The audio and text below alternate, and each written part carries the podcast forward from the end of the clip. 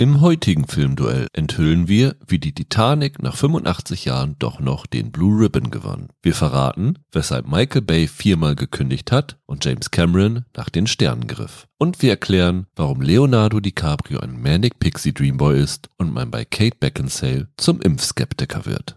Und damit begrüßen wir euch wieder zu einem neuen Filmduell. Wir, das sind wie immer Michael Hille und Rüdiger Meier. Wir sind heute zum drittletzten Mal für euch da, also nicht für alle Zeiten, aber zumindest für diese Staffel. Ja. Weil wir ja schon mal erwähnt haben, wie aufwendig die Recherche dieses Podcasts ist und uns meistens die zwei Wochen, die wir zwischen den Folgen haben, nicht ausreichen. Deswegen müssen wir jetzt in der Zwischenzeit wieder neues Futter aufbauen und würden uns dann natürlich auch wieder freuen, wenn ihr Input liefert. Zum Beispiel Kai hat das gemacht mit einer Mail, wo wir schon eine Sache rausgesucht haben, die auf jeden Fall in der zweiten Staffel dabei sein wird. Absolut. Wenn ihr auch Ideen habt, was man in einem Filmduell gegeneinander stellen könnte. Sei es, weil die Geschichten so ähnlich sind, sei es, weil es andere Parallelen gibt, könnt ihr uns gerne eine Mail schicken an sehenweise.web.de. Ihr könnt uns natürlich auch sehr, sehr gerne bewerten, abonnieren und weiterempfehlen. Und ja, falls ihr heute zum ersten Mal dabei seid, die anderen, wie viele sind es bisher? Ungefähr zehn Filmduelle, die wir gemacht haben, nachhören. Und heute haben wir tatsächlich, nachdem wir letztes Mal so ein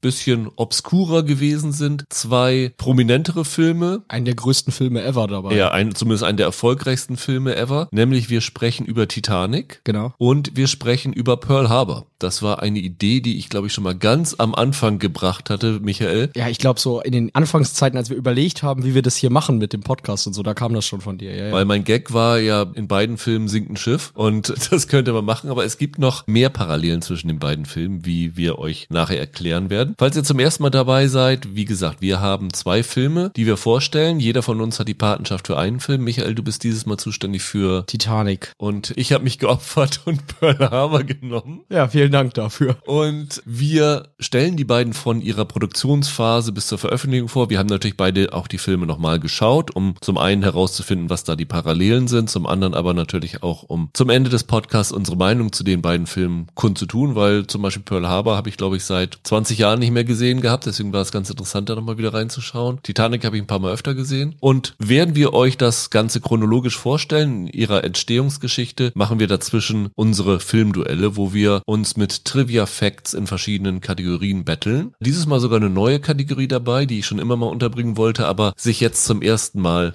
angeboten hat bei diesen beiden Filmen. Aber beginnen wollen wir wie immer damit, dass wir erklären, warum jetzt diese beiden Filme genau von uns ausgesucht worden sind, Michael. Das untergehende Schiff war ja so dein Anlass dafür, aber ich glaube, die offensichtlichste Parallele ist erstmal, beides sind große Liebesgeschichten vor dem Hintergrund einer realen historischen Tragödie. Im Untergang der Titanic und dem Angriff auf Pearl Harbor. Und ich nehme an, du wirst dann nachher immer wieder darauf eingehen. Pearl Harbor ist ja letztlich als Film entstanden aufgrund des Erfolgs, den Titanic hatte. Ja, es gibt sehr, sehr viele Zitate von Beteiligten. Ben Affleck hat gesagt, dass Michael Bay ein Riesenfan von Titanic gewesen ist und dass es ja durch, durchaus Parallelen dazu gibt. Der Drehbuchautor Randall Wallace hat gesagt, dass in der Phase, da kommen wir später zu, wie er den Auftrag bekommen hat, Titanic als ein Beispiel genannt worden ist. Also es ging schon wirklich darum, mit Pearl Harbor das Erfolgsrezept zu kopieren, weil, wie du schon sagst, Liebesgeschichte vor historischem Hintergrund. Sie haben dann auch das sogar so weit versucht, dass sie einen Pop-Song mhm. zum Chartstürmer damit machen wollten mit Pearl Harbor, so wie es Celine Dion bei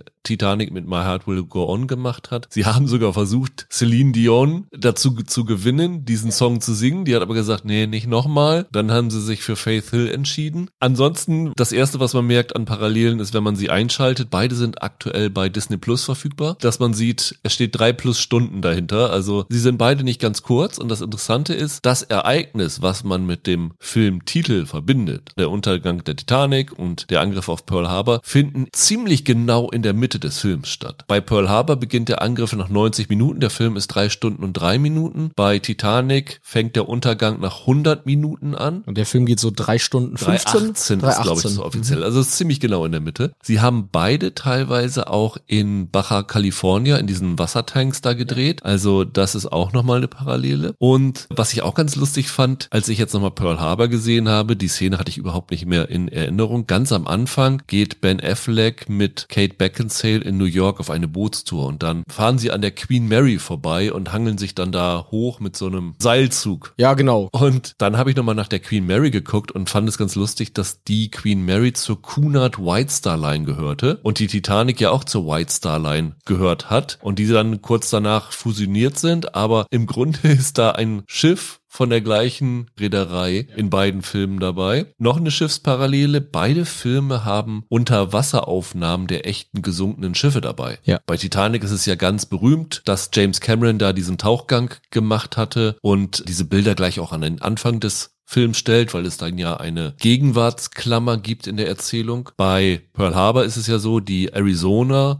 da ist ja in Hawaii ein Museum drüber errichtet worden. Die liegt ja gar nicht so tief drinne und da ist dann Michael Bay oder sein Kameramann runtergetaucht. Also sie mussten da nicht mit dem U-Boot wie Cameron, sondern ganz einfach mit Sauerstoffflaschen runter. Ist halt ein Hafen, logischerweise kann das Schiff da gar nicht so tief absinken. Ja. Und haben dann dort auch Aufnahmen gemacht und die dann am Ende von Pearl Harbor in den Film eingebunden. Also das ist auch eine Parallele. Dann sind das beides natürlich Events, die einfach ihrer Größenordnung wegen auch schon mehrfach verfilmt wurden. Es gab 1953 einen Film, der hieß schon Titanic, im Deutschen Der Untergang der Titanic, war so einer der, eigentlich so der erste große Filmklassiker mit dem Thema. Und im selben Jahr erschien Verdammt in alle Ewigkeit. Damals auch ein riesen Oscar-Gewinner, wo es schon um Pearl Harbor ging. Und dann gab es später noch Die lange Nacht der Titanic oder in deinem Fall dann Tora Tora Tora, Ja. der die Pearl Harbor Angriffe auch schon in über drei Stunden verfilmt. Und man kann sagen, beide Filme beziehen sich oder versuchen so ein bisschen den Stil alter Hollywood-Epen nachzuahmen. Ne? Also nicht nur von der Länge, sondern auch die Gewichtung, wie du sagst, die ersten anderthalb Stunden jeweils sind eine breite Liebesgeschichte. Das erinnert dann natürlich an sowas wie Vom Winde verweht oder so, was ja auch von einem historischen Hintergrund spielt. Und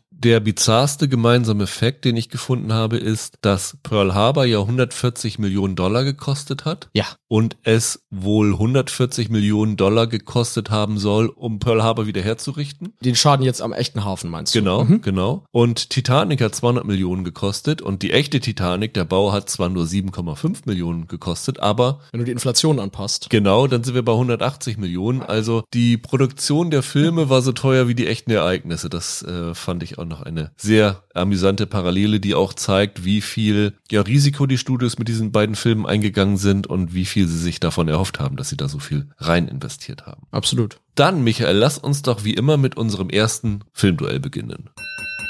Das heißt, wie immer, Trivia Pursuit. Und wir präsentieren dort den interessantesten Fact, den wir in unserer Recherche gefunden haben. Ich vermute mal, bei Titanic ist es dir schwer gefallen, auf einen runterzukommen. Theoretisch ja, aber das ist so einer meiner Lieblingsfilm-Fun-Facts. Deswegen wollte ich den unbedingt nehmen, weil mich das irgendwie, seit ich das das erste Mal gelesen habe, total fasziniert hat. James Cameron wollte ja diesen Film so historisch korrekt wie irgend möglich machen. Und äh, hat deshalb halt darauf bestanden, dass sie sich ganz viele Bilder von damals ansehen und so exakt wie möglich alles nachbauen, was es auf der echten Titanic gab. Die Stühle sollten so aussehen, wie sie da aussahen. Die Kronleuchter sollten so aussehen, wie sie da aussahen. Die Tapeten sollten richtig sein und so weiter und so fort. Und dann hatten sie ein Problem für zwei Szenen, die in dem Speisesaal spielen und in diesem großen Hauptsaal, wo diese Riesenuhr ist und DiCaprio und Kate sich am Ende treffen. Da wollte er die Teppiche haben die in der echten Titanic auslagen. Also sie haben dann in der Recherche rausgefunden, dass diese Teppiche in England von einer Firma namens BMK Stoddard produziert wurden. Und diese Firma gab es in den 90ern immer noch. Und sie hatten auch immer noch die Muster der Originalteppiche, für die damals 1911 die Teppiche auf der Titanic entworfen wurden. Und das bedeutet, die Teppiche, die du im Film siehst, sind vom selben Hersteller, basierend auf denselben Mustern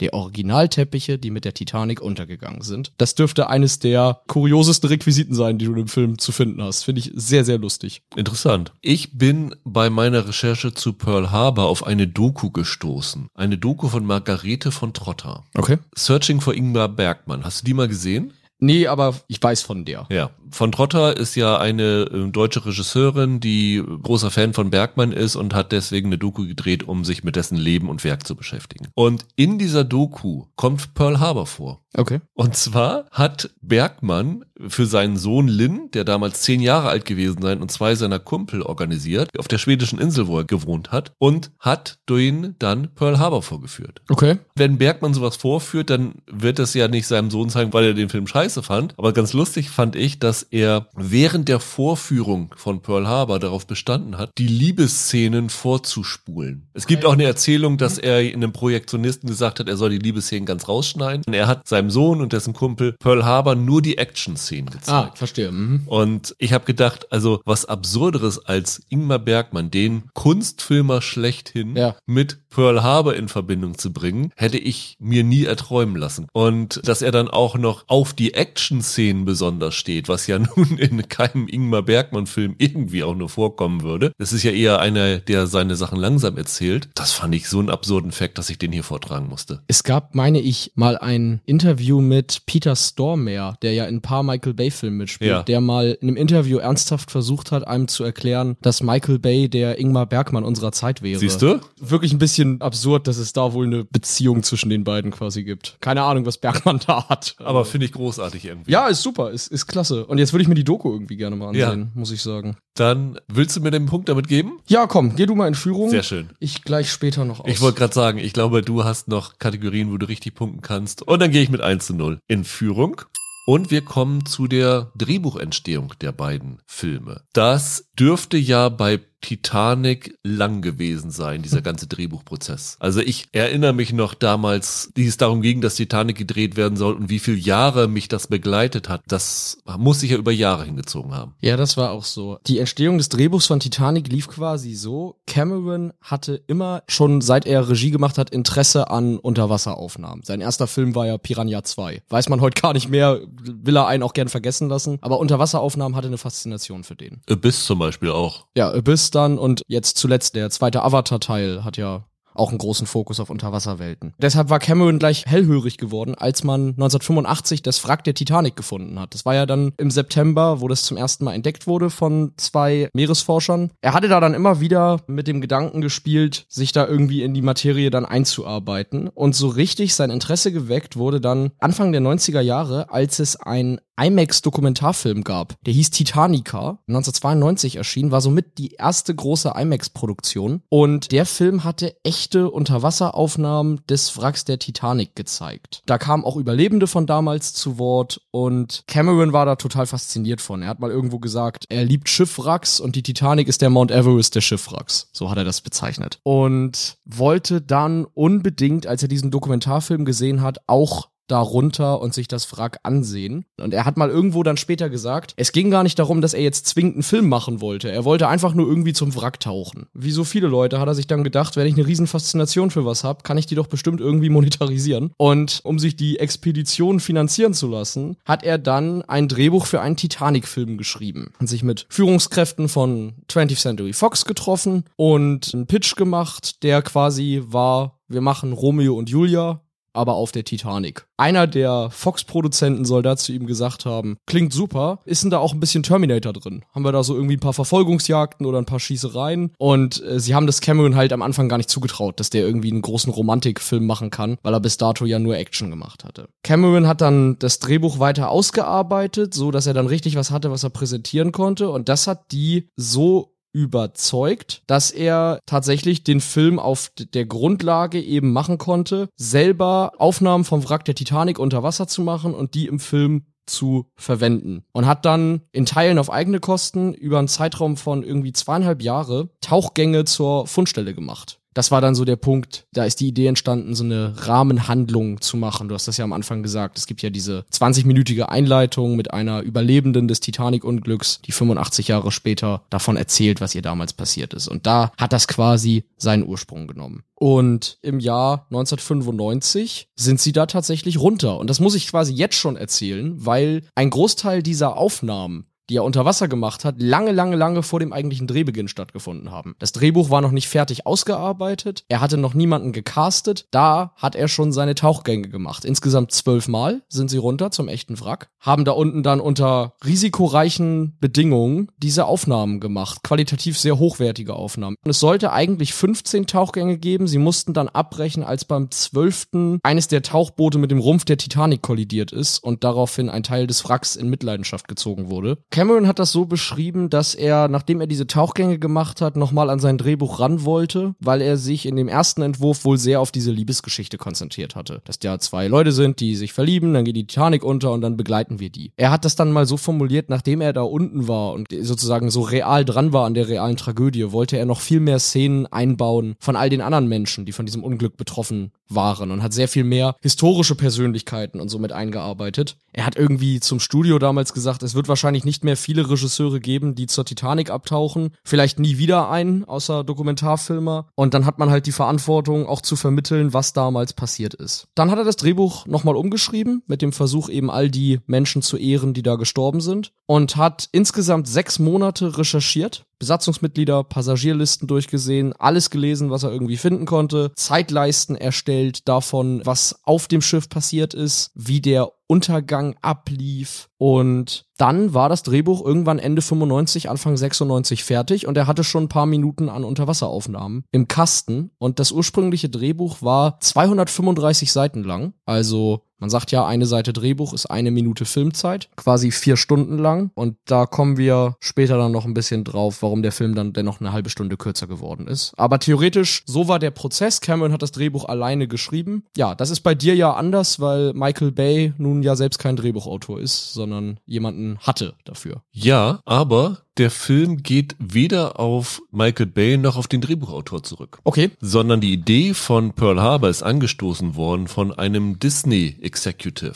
Todd Garner hieß der Mann und der hatte das Arizona Memorial in Hawaii besucht und hatte dann die Idee, oh, das wäre doch eigentlich ein super Stoff, einen Film über Pearl Harbor zu machen. Der hatte gleich dann auch so die Idee, dass er gesagt hat, das soll sich um zwei Brüder drehen, die sich in die gleiche Frau verlieben einer stirbt, einer lebt. Und mit diesem Ding hat dann der Disney Studio Boss Joe Roth das Ding angestoßen und dann ging es darum, wer soll das Ganze machen. Der erste, an den sie rangetreten sind, ist Michael Bay gewesen. Den haben sie gleich gesagt, so willst du das machen? Der hatte gleich große Lust darauf. Und Michael Bay hat bei einem Abendessen der Directors Guild of America den Randall Wallace getroffen. Die haben sich unterhalten und haben sich gut verstanden und sich gegenseitig gelobt. Und Wallace hat irgendwie gesagt, oh, ich würde gerne mal mit dir zusammen arbeiten. Und ein paar Tage später hat in sein Telefon geklingelt und sein Agent hat gesagt, du sag mal, Disney hat angefragt, ob du nicht einen Film mit Michael Bay zusammen machen willst. Und dann haben die beiden sich getroffen getroffen und Wallace hat kurz drüber nachgedacht und hat dann tatsächlich gesagt, eigentlich ist es Titanic. Und daran hat er eigentlich kein so großes Interesse. Er wollte eher so eine Geschichte machen über die USA, die sich lange Zeit vom Zweiten Weltkrieg isoliert haben und dann kam Pearl Harbor und dann sind sie in den Krieg reingezogen worden und wie sie dann zurückgeschlagen haben. Also dieser ganze Aspekt mit Doolittle's Raid am Ende. Das war die Idee von Redden Wallace. Das hat ihn eigentlich viel mehr interessiert als das Ganze. Und sein Vergleich war, wie er es machen wollte, war nicht Titanic, sondern er wollte Dr. Chivago machen. Also eine Liebesgeschichte mit historischem Hintergrund, wo dieser historische Hintergrund aber so nebenbei abläuft und ihn interessierte dabei eher die Opfer, die die Beteiligten gebracht haben. Und das war so sein Ding, was er machen wollte. Und dann hat er das ganze Drehbuch oder die erste Version des Drehbuchs in acht Wochen geschrieben. Und das Bizarre ist, das hat er später in dem Interview gesagt, wie er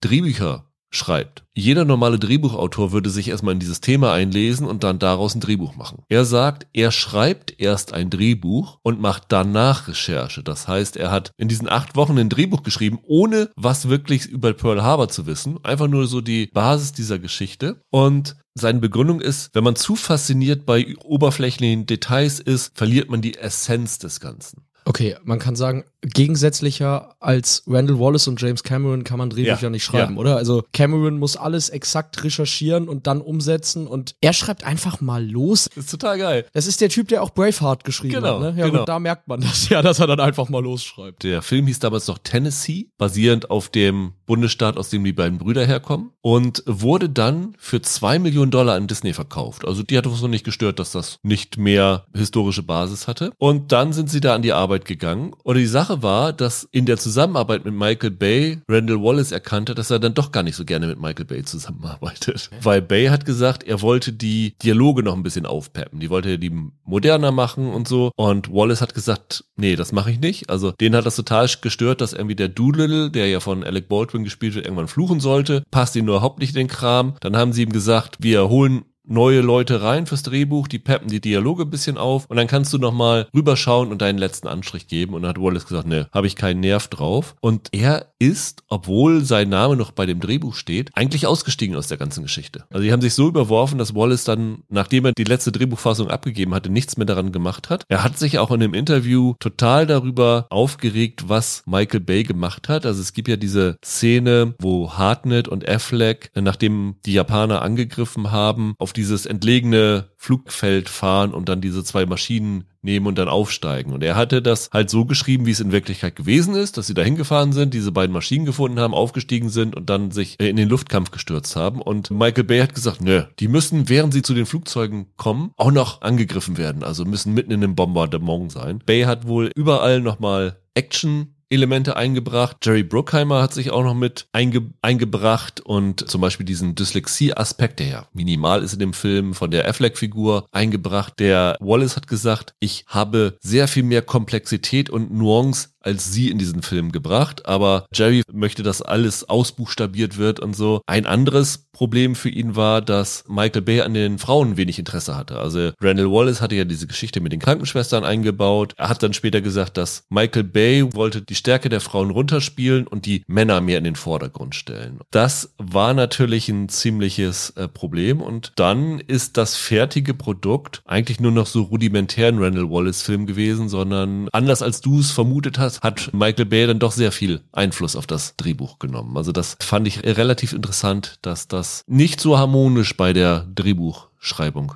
abgelaufen ist. Okay, Michael Bay hat also doch an dem ja. Skript dann einiges ja. gedoktort. So sieht's aus. Interessant. Kommen wir vielleicht später noch drauf zu, ob das gut gewesen ist. ja. Aber jetzt kommen wir erstmal zu unserem zweiten Duell, Michael. Das heißt Momentaufnahme. Und darin gucken wir, ob es irgendwelche Cameos in den Filmen gibt, ob irgendwelche späteren Stars dort zum ersten Mal aufgetaucht sind, also in so kleinen Rollen natürlich nur, ja. die man sonst so übersehen würde.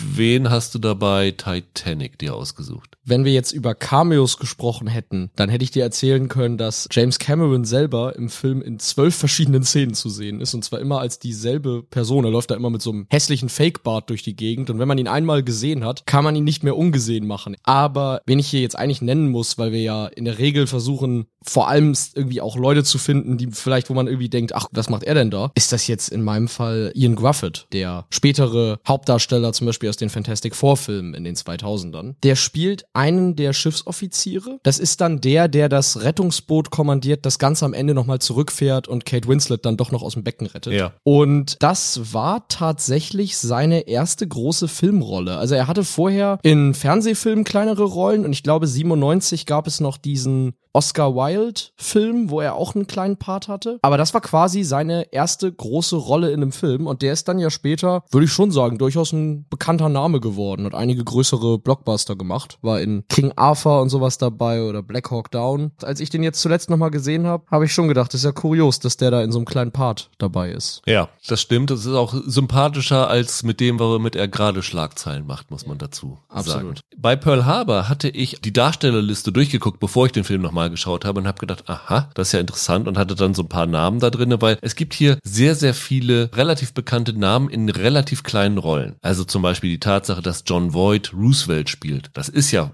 eigentlich nicht viel mehr als ein glorifizierter Cameo, zumal man ihn auch hinter dieser riesigen Maske kaum erkennen kann. Ja. Äh, William Fichtner spielt den Vater von Hartnett und so. Was ich dann gemerkt habe, als ich den Film geschaut habe, ist, dass eine Figur, von der ich dachte, dass sie deutlich wichtiger ist, eigentlich eine total unbedeutsame Rolle ist und von jemandem sehr, sehr Bekannten gespielt wird. Nämlich Jennifer Garner, die eine der Krankenschwestern spielt und von den Krankenschwestern, die dann natürlich angeführt werden von Kate Beckinsale, wenn man freundlich ist, die drittwichtigste gerade mal ist. Weil dann ist ja noch die Betty dabei und Garner ist ja so ein bisschen, die sie bizarrerweise als so eine Verhuschte irgendwie dargestellt haben. Und immer wieder, wenn sie im Bild ist, denkt man, ach Mensch, das ist Jennifer Garner. Aber ich glaube, wenn du ihre Dialoge zusammenzählen würdest, mehr als auf drei, vier Sätze kommt man da nicht. War die da denn schon bekannt oder ist die eigentlich auch erst später dann wirklich bekannt geworden? Weil Daredevil kam ja erst ein Stück später, ne? Garner ist bekannt geworden durch Alias. Genau vier Monate nach Pearl Harbor ist, glaube ich, Alias gestartet. Das heißt, sie war da tatsächlich noch sehr, sehr un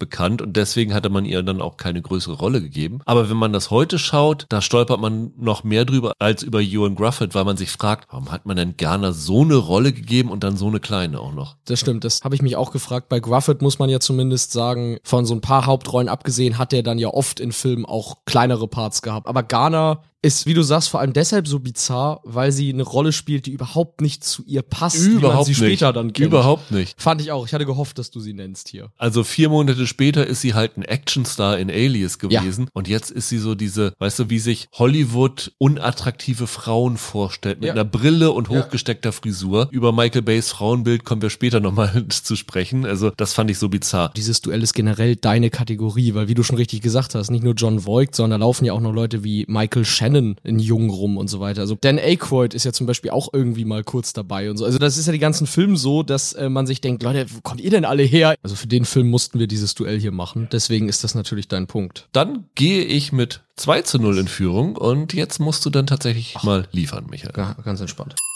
Wo wir schon gerade bei Darstellern waren, kommen wir jetzt mal zum Casting des Films. Und ich kann mal den Anfang machen, weil ich vermute, bei dir ist das ein Fass ohne Boden. Bei mir ist es gar nicht so viel. Ach wirklich? Ja, interessant fand ich, dass sie am Anfang für die Rolle von dem Doolittle Kevin Costner haben wollten. Und die Sache war, da komme ich später noch zu, dass die Produktion unter sehr viel Budgetdruck gestanden hat. Und Kevin Costner wollte drei Millionen für diesen Auftritt haben. Und dann haben sie gesagt, äh, das können wir uns nicht leisten, sorry Kevin. Und sind dann auf Alec Baldwin zurückgegangen, der das Ganze für 250.000 Dollar gemacht hat. Also das war eine rein finanzielle Umbesetzung War der Kevin Costner größenwahnsinnig oder für wie groß war die Rolle im Drehbuch mal, dass er dachte, er kriegt drei Millionen? Ja. dafür? Ist ja irre. ist absurd. Interessant ist, dass sie mal ursprünglich den Plan hatten, dass sie so ein Trio zusammenkriegen könnten für das Ganze. Nämlich neben Ben Affleck sollte die Rolle seines Kumpels, sein echter Kumpel Matt Damon spielen und die Rolle der Krankenschwester, um die sie sich duellieren, sollte Gwyneth Paltrow spielen, mit der Affleck damals noch zusammen gewesen ist. Müsste so sein. Das war so eine ursprüngliche Idee, die man mal hatte. Damon und Paltrow hatten dann aber keine Zeit, weil sie andere Projekte hatten und dann ist es dabei geblieben, dass sie sich dann mit Ben Affleck begnügt haben. Den Michael Bay nun auch durch Armageddon ja, Ja, schon klar. inszeniert hatte. Genau.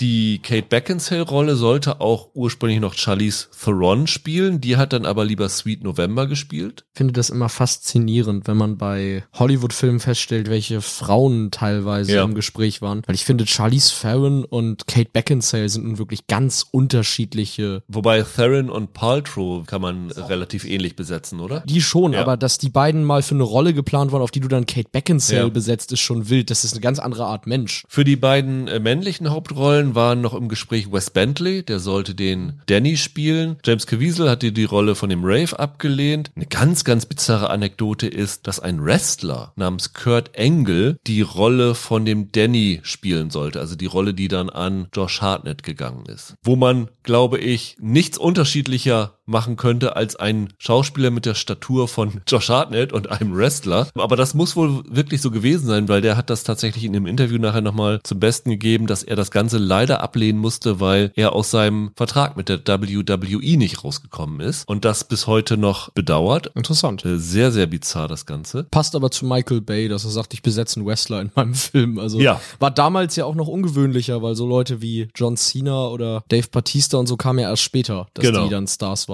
Ed Burns war für eine der Hauptrollen noch im Gespräch gewesen. Ashton Kutcher soll die Hartnett-Rolle verloren haben gegen ihn. Und wer tatsächlich gesagt hat, dass das das erste Mal gewesen ist, dass er für einen Film vorgesprochen hat, ist Michael Fassbender. Ich weiß nicht genau für welche der beiden Hauptrollen, aber der war da beim Casting, scheint er aber nicht besonders weit gekommen zu sein, aber daran hat er sich erinnert. Und ansonsten ist noch interessant, dass Gene Hackman ursprünglich mal die Rolle von Roosevelt spielen sollte. Das war mal so in der ersten Bekanntgabe, dass dieser Film gedreht wird und wer welche Rollen spielen soll. Da wurde ähm, Hackman gesagt, dass der im Gespräch sei, aber noch nicht unterschrieben hatte. Das hat er dann auch wohl nicht getan. Ich weiß in dem Fall nicht, ob es vielleicht da auch Budgetgründe gab, weil Hackman nicht ganz billig gewesen sein soll. Es kann aber auch sein, dass John Voight sich da einfach aufgedrängt hat, weil Voight hatte damals von seinem Bruder die Empfehlung bekommen, eine Biografie No Ordinary Time über Roosevelt zu lesen. Und seitdem hat er sich selber so als Roosevelt-Experte gesehen und war da total begeistert von und hat von von sich aus Bruckheimer angerufen und gesagt, ich würde gerne, wenn dieser Film kommt, Roosevelt spielen. Und ich kenne mich da total in der Materie aus. Und dann hat er das am Ende bekommen. Und alle waren voll des Lobes über ihn. Also Michael Bay hat gesagt, er hat noch nie jemals einen Schauspieler gesehen, der sich für drei Tage Arbeit so sehr bemüht hat wie John Voight in dieser Rolle. Okay. Das sind so die größten Casting-Sachen von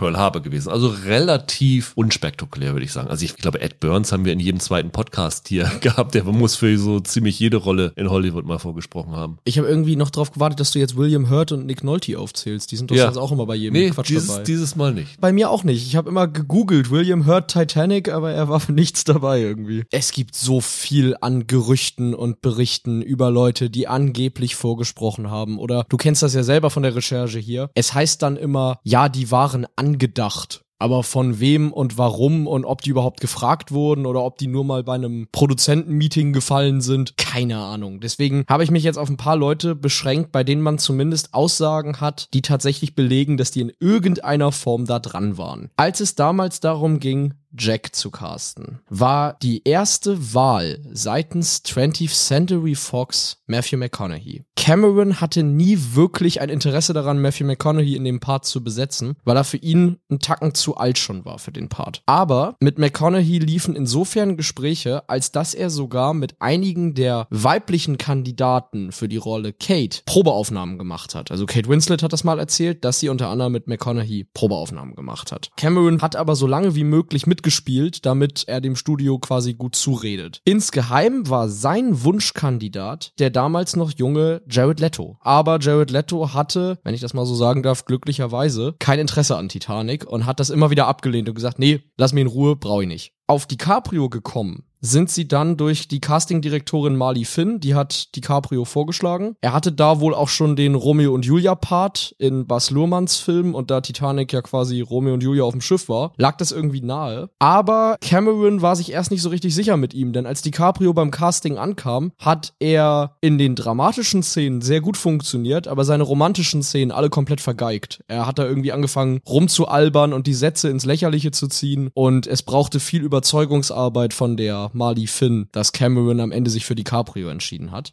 Matthew McConaughey hat man dann stattdessen so ein bisschen versucht zu vertrösten, indem man ihm den Part von Cal angeboten hat. Der von Billy Zane jetzt gespielt wird. Aber den hat McConaughey dann abgelehnt. Dann hatte man da erst Rob Lowe überlegt. Am Ende war Cameron am meisten von Billy Zane überzeugt und hat den dann genommen. Wo es am meisten Kandidaten für die Rolle gab, war die Rolle Kate. Also die bekannteste Geschichte, wer sich mal ein bisschen mit Titanic beschäftigt hat, kennt die, ist, dass Cameron als allererste Wahl Gabriel Anwar wollte. Und sie hat die Rolle immer und immer wieder abgesagt, weil ihr das Drehbuch nicht gefiel. Und seine zweite Wahl hat ihm auch abgesagt. Das war Drew Barrymore. Die hat auch das Skript gelesen und gesagt, ich kann mich in der Rolle von Rose nicht wiedererkennen und es wäre falsch, mich zu besetzen. Und dann kommen wir zu einer Parallele zu Diamond Pearl Harbor. Das Studio wollte dann nämlich unbedingt Gwyneth Gwyneth Paltrow besetzen. Aber Cameron wollte sie nicht. Dann hatten sie überlegt, okay, wenn wir DiCaprio aus Romeo und Julia nehmen, dann lass doch auch Claire Danes anfragen für Kate. Und die hat allen gefallen beim Vorsprechen. Sie ist auch tatsächlich gekommen. Nur Cameron nicht. Dann gab es eine Liste des Studios, auf der drei weitere Namen standen, nämlich Nicole Kidman, Angelina Jolie und Mila Jovovich. Jolie und Jovovich haben vorgesprochen und haben wieder beim Casting alle überzeugt. Nur Cameron nicht. Der hatte sich so ein bisschen eingeschossen auf Sophie Massot. Die hat ihm dann aber wieder abgesagt. Ich glaube aus Termingründen. Und dann bat Cameron beim Studio darum, Carrie Lowell zu besetzen. Die war das Bond-Girl in Lizenz zum Töten. Genau, in Lizenz zum Töten. Die hatte aber auch kein Interesse. Das heißt, es lief wirklich so, alle, die das Studio haben wollte, die wollte Cameron nicht und alle, die Cameron haben wollten, wollten den Film nicht machen. Und dann war es wieder die Castingdirektorin, die Marley Finn, die ihn am Ende auf Kate Winslet aufmerksam gemacht hat. Cameron hatte die Rolle als so eine Art Audrey Hepburn-Typ beschrieben und Marley Finn glaubte, dass Kate Winslet gut passen würde und Cameron war gar nicht überzeugt von ihr, aber in den Probeaufnahmen mit DiCaprio hat Winslet sehr gut mit ihm harmoniert. Und er war sich dann trotzdem nicht sicher, hat noch ein paar andere Frauen gecastet und Kate Winslet ist sehr, sehr hartnäckig gewesen. Die hat Cameron einmal die Woche Rosen schicken lassen, eben als Anspielung auf den Namen der Figur Rose. Und sie hat ihn einmal sogar angerufen und gesagt, sag mal, James, ich bin Rose. Ich weiß gar nicht, warum du überhaupt noch andere Frauen triffst. Ich bin die, die du suchst. Und aufgrund ihrer Hartnäckigkeit hat er sie dann am Ende verpflichtet. So, und dann gibt's noch so zwei, drei andere Rollen, wo andere Leute im Gespräch waren. Zum Beispiel die alte Rose in dieser Rahmenhandlung. Da wollte Cameron unbedingt eine Schauspielerin aus den 30er, 40er Jahren haben. So eine große Grand Dame aus den frühen Zeiten des Kinos. Und er träumte davon, Fei Wei zu besetzen, die weiße Frau aus dem Original King Kong. Aber wieder war es die Castingdirektorin, die ihm dann Gloria Stewart vorgeschlagen hat. Und Stewart hat den Zuschlag dann am Ende bekommen, weil sie viele Ähnlichkeiten aus Camerons Sicht mit Kate Winslet hatte. Vom Typ her, wie sie sprechen, wie sie aussehen, wie sie auftreten. Bill Paxton, der hat die Rolle bekommen, weil er ja schon Cameron-Erfahrung hatte. Genauso Janet Goldstein hat eine Rolle als irische Mutter, die im Film jetzt nur kurz zu sehen ist. Ursprünglich gab es mehr Szenen mit ihr. Die war ja die Mutter von John Connor in Terminator 2, also seine Pflegemutter. Und noch eine große Diskussion ausgelöst hat die Rolle der unsinkbaren Molly Brown. Cameron wollte für den Part Linda Hamilton, also Sarah Connor aus den Terminator-Filmen. Die war ja damals, glaube ich, noch seine Lebensgefährtin zu dem Zeitpunkt. Aber sie selber fand sich zu unpassend für die Rolle. Das Studio wollte dann eine Country-Musikerin namens Rabba McIntyre haben. Die ist nicht unbekannt, ja. Nee, genau. Und sie wollte es auch unbedingt machen, aber die Pläne für ihre Tour standen schon und das hätte nicht funktioniert mit den Dreharbeiten. Und dann hat man das Katie Bates angeboten. Das Studio hat sie abgelehnt, weil sie auf eine Gage von 600.000 US-Dollar bestanden hat, was für den verhältnismäßig kleinen Part ziemlich viel Asche ist. Da Cameron so ein bisschen die Alternativen ausging, hat er am Ende zwei Drittel, also 400.000 Dollar, aus eigener Tasche bezahlt. Der Vorstellungshorizont von James Cameron, was Besetzung angeht, ist relativ gering, wenn er eigentlich immer nur Leute besetzen will, mit denen er schon mal gearbeitet hat, oder? total, total. Es gibt ein Casting-Gerücht, das man immer wieder liest im Internet. Das würde dazu total gut passen. Es stimmt aber wohl nicht. Man findet immer wieder im Internet, dass er angeblich Michael Bean, Kyle Reese aus Terminator, als Cal haben wollte. Das stimmt aber wohl nicht. Bean hat mal irgendwie vor ein paar Jahren gesagt, dass ihm die Rolle nie angeboten wurde. Ich dachte, du kommst jetzt damit rüber, dass er Schwarzenegger für den Kapitän im, im Sinn hatte. Nein, aber auch das ist ja ein berühmtes Gerücht. Man liest das immer mal wieder, dass Sean Connery mal, der angeboten wurde, den Captain der Titanic zu spielen. Das stimmt so wohl auch nicht. Was stattdessen stimmt, ist, Cameron hatte vorher sich eigentlich eine Regel auferlegt. Er wollte niemanden für Titanic besetzen, der schon mal jemals zuvor in einer anderen Titanic-Adaption mitgespielt hat. Das hat jetzt am Ende nicht ganz hingehauen, denn Bernard Fox spielt mit. Der spielt Colonel Archibald Gracie den Vierten. Der war 1958 in die lange Nacht der Titanic schon dabei, und zwar als der Seemann, der den Eisberg zuallererst entdeckt hat. Und den Bodyguard von Cal, Spicer Lovejoy, diesen etwas älteren Herrn, der dann DiCaprio fesselt. Das ist David Warner und der war 1979 in einer Miniserie dabei namens SOS Titanic und zwar in der fiktiven Rolle eines Schullehrers, der sich in eine deutlich reichere Frau verliebt. Also quasi in der DiCaprio-Rolle. Interessant. Dann kommen wir zu unserem dritten Duell. Das heißt dieses Mal Filmzitate wo wir Interviewausschnitte von Beteiligten meistens suchen, die sich über den Film geäußert haben. Hast du da was bei Titanic? Äh, ja, habe ich. Und zwar geht es da um ein jahrelanges Hin und Her zwischen James Cameron und dem berühmten Physiker Neil deGrasse Tyson. Okay, ja, ja, ich weiß, wo das äh, drauf hinausläuft. Neil deGrasse Tyson hat den Film damals im Kino gesehen und war sehr beeindruckt davon, wie viel richtige Details Cameron hat. Aber er hat dann es tatsächlich gewagt, Cameron anzusprechen und ihm gesagt, James, eine Sache ist dir schiefgegangen. Du hast den Himmel falsch. Und zwar meint er die Szene, wenn am Ende DiCaprio untergeht und Kate auf dieser Tür liegt und zum Himmel schaut. Da sieht man dann einfach so eine Aufnahme von den Sternen. Tyson war aufgefallen, dass das so nicht stimmte. Zu dem Zeitpunkt 1912 über dem Atlantik kann diese Sternformation nicht gewesen sein. Tyson ist da über die Jahre immer wieder bei ihm angekommen und hat gesagt, Mensch, Jim, der Himmel ist falsch in der Szene. Und irgendwann soll Cameron ihm mal genervt gesagt haben, das letzte Mal, als ich nachgesehen habe, habe ich 1,3 Milliarden Dollar mit dem Ding verdient. Gus Tyson soll geantwortet haben, stell dir mal vor, wie viel mehr Geld du gemacht hättest, wenn der Himmel richtig gewesen wäre. Und tatsächlich ist Cameron irgendwann eingeknickt und als es 2012 den Re-Release gab in 3D. Genau, die Special Edition. Hat er den Himmel angepasst ja. und hat äh, dann tatsächlich Leute engagiert, die geguckt haben, wie der Himmel hätte aussehen müssen zu dem Zeitpunkt. Das äh, finde ich sehr amüsant. Ich habe ja vorhin gesagt, dass ich noch nochmal auf diesen Aspekt mit Michael Bay und den Frauen zu sprechen komme. Und das mhm. ist hier bei dem Zitat. Nämlich, Kate Beckinsale ist irgendwann mal in der Graham Norton Show aufgetreten. Ja. Hat dann darüber erzählt, wie Michael Bay über die Besetzung von Pearl Harbor geredet hat. Er wurde gefragt, warum er die Leute gecastet hat und hat gesagt, ja, mit Ben Affleck habe ich schon gearbeitet, ich liebe ihn. Josh ist so männlich und wunderbarer Schauspieler. Und dann sagte Kate Beckinsale, wenn er dann nach mir gefragt wurde, sagte er, Kate war nicht so attraktiv, dass sie das weibliche Publikum abschrecken würde. Oha. Und dann hat Beckinsale so ein bisschen augenzwingend, aber ein bisschen angepisst gesagt, ich glaube, er war verwirrt von mir, weil meine Brüste nicht größer waren als mein Kopf und ich nicht blond war,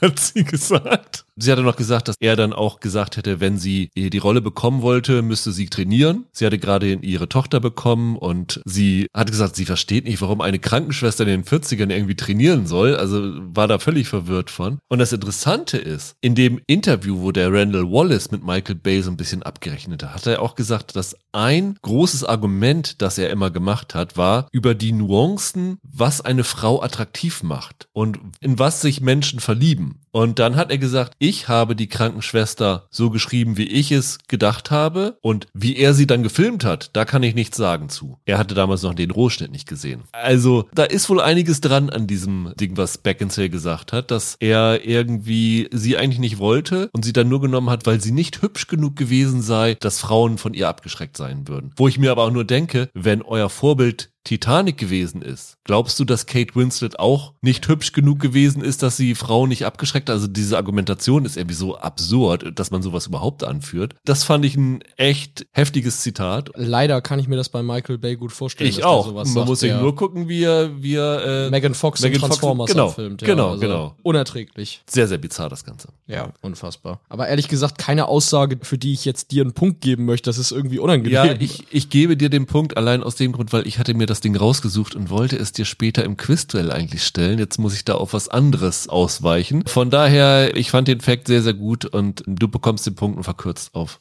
2 zu 1. Und wir kommen zu den Dreharbeiten und beginnen wieder mal hinter der Kamera, was in diesem Fall bei beiden Filmen nicht so ganz strikt zu trennen ist, aber wir versuchen es so ein bisschen zu machen, dass es sich so halbe halbe ergibt. Genau, vergebt mir mal, wenn ich da vielleicht ein paar Sachen bei vor der Kamera nenne, die ihr bei hinter der Kamera einstufen würdet. Ich versuche so ein bisschen chronologisch zu machen. Und zwar auf eine Sache muss ich jetzt nochmal kommen, die habe ich ja vorhin erwähnt, nämlich Cameron hat ja diese echten Unterwasseraufnahmen gemacht und diese Tauchgänge gemacht. Das, was ihm da massiv in die Karten gespielt hatte, war der Zerfall der Sowjetunion. Es gab nur fünf Tauchboote auf der Welt, die in der Lage waren, so tief zu tauchen. Und zwei von ihnen gehörten einem russischen Forschungsschiff, der Akademik Keldisch, und der Direktor dieses Schiffes war ein Russe namens Dr. Anatoli Sagalevich und der lehnte das eigentlich ab, mit einer Filmproduktion zusammenzuarbeiten für solche Aufnahmen. Aber weil die Sowjetunion 91 ja zusammengebrochen war, war das Geld für seine Forschung so knapp geworden, dass er keine andere Chance mehr hatte, als die Kohle von Cameron und 20th Century Fox zu nehmen. Und nur dadurch sind dann am Ende diese Aufnahmen im September 95 entstanden.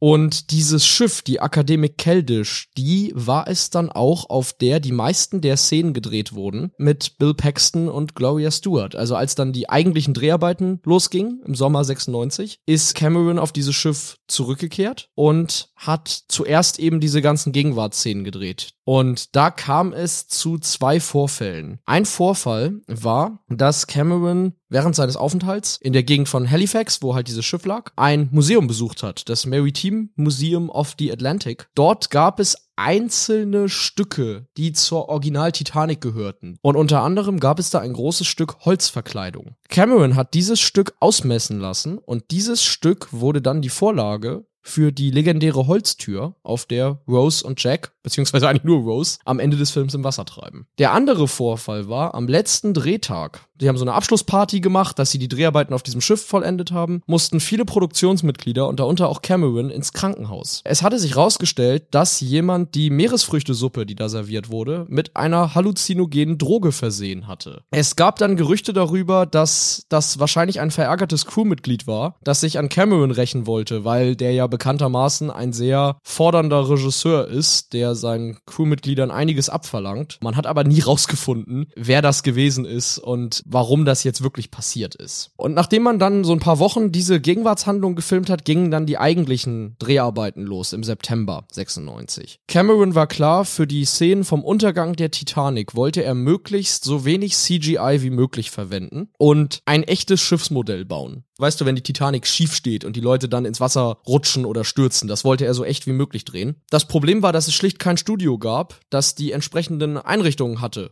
Dann hat man erst bei einer polnischen Werft offenbar irgendwie nachgefragt, ob man da einen Nachbau des Schiffes in Originalgröße bauen kann. Aber das war zeitlich nicht mehr möglich. Und dann hat man es anders gemacht und hat stattdessen, wie bei Der Weiße Hai und Waterworld, und anderen Filmen, die auf Wasser gedreht wurden, ein riesiges Wasserbecken gebaut. Und dieser Studiokomplex, der da hochgezogen wurde in Santa Rosito in Mexiko, hat 57 Millionen Dollar gekostet. In diesem Set hat man dann versucht, die Titanic maßstabsgetreu nachzubauen um sie halt versenken zu können. Da muss ich mal nachfragen, haben Sie das tatsächlich als echtes Schiff gebaut und wie haben Sie diesen Untergang der Titanic gedreht? Weil das ist nämlich eine Sache, wo ich bei Pearl Harbor drauf zu sprechen kommen würde in dieser Kategorie. Dort geht ja nicht nur die Arizona unter, sondern es geht ja auch die USS Oklahoma unter. Das ist das Schiff, das sich quasi einmal im Hafen dreht. Und um das zu machen, haben sie in einem Wasserbecken die größte, im Deutschen nennt man sie, glaube ich, Kardan-Aufhängung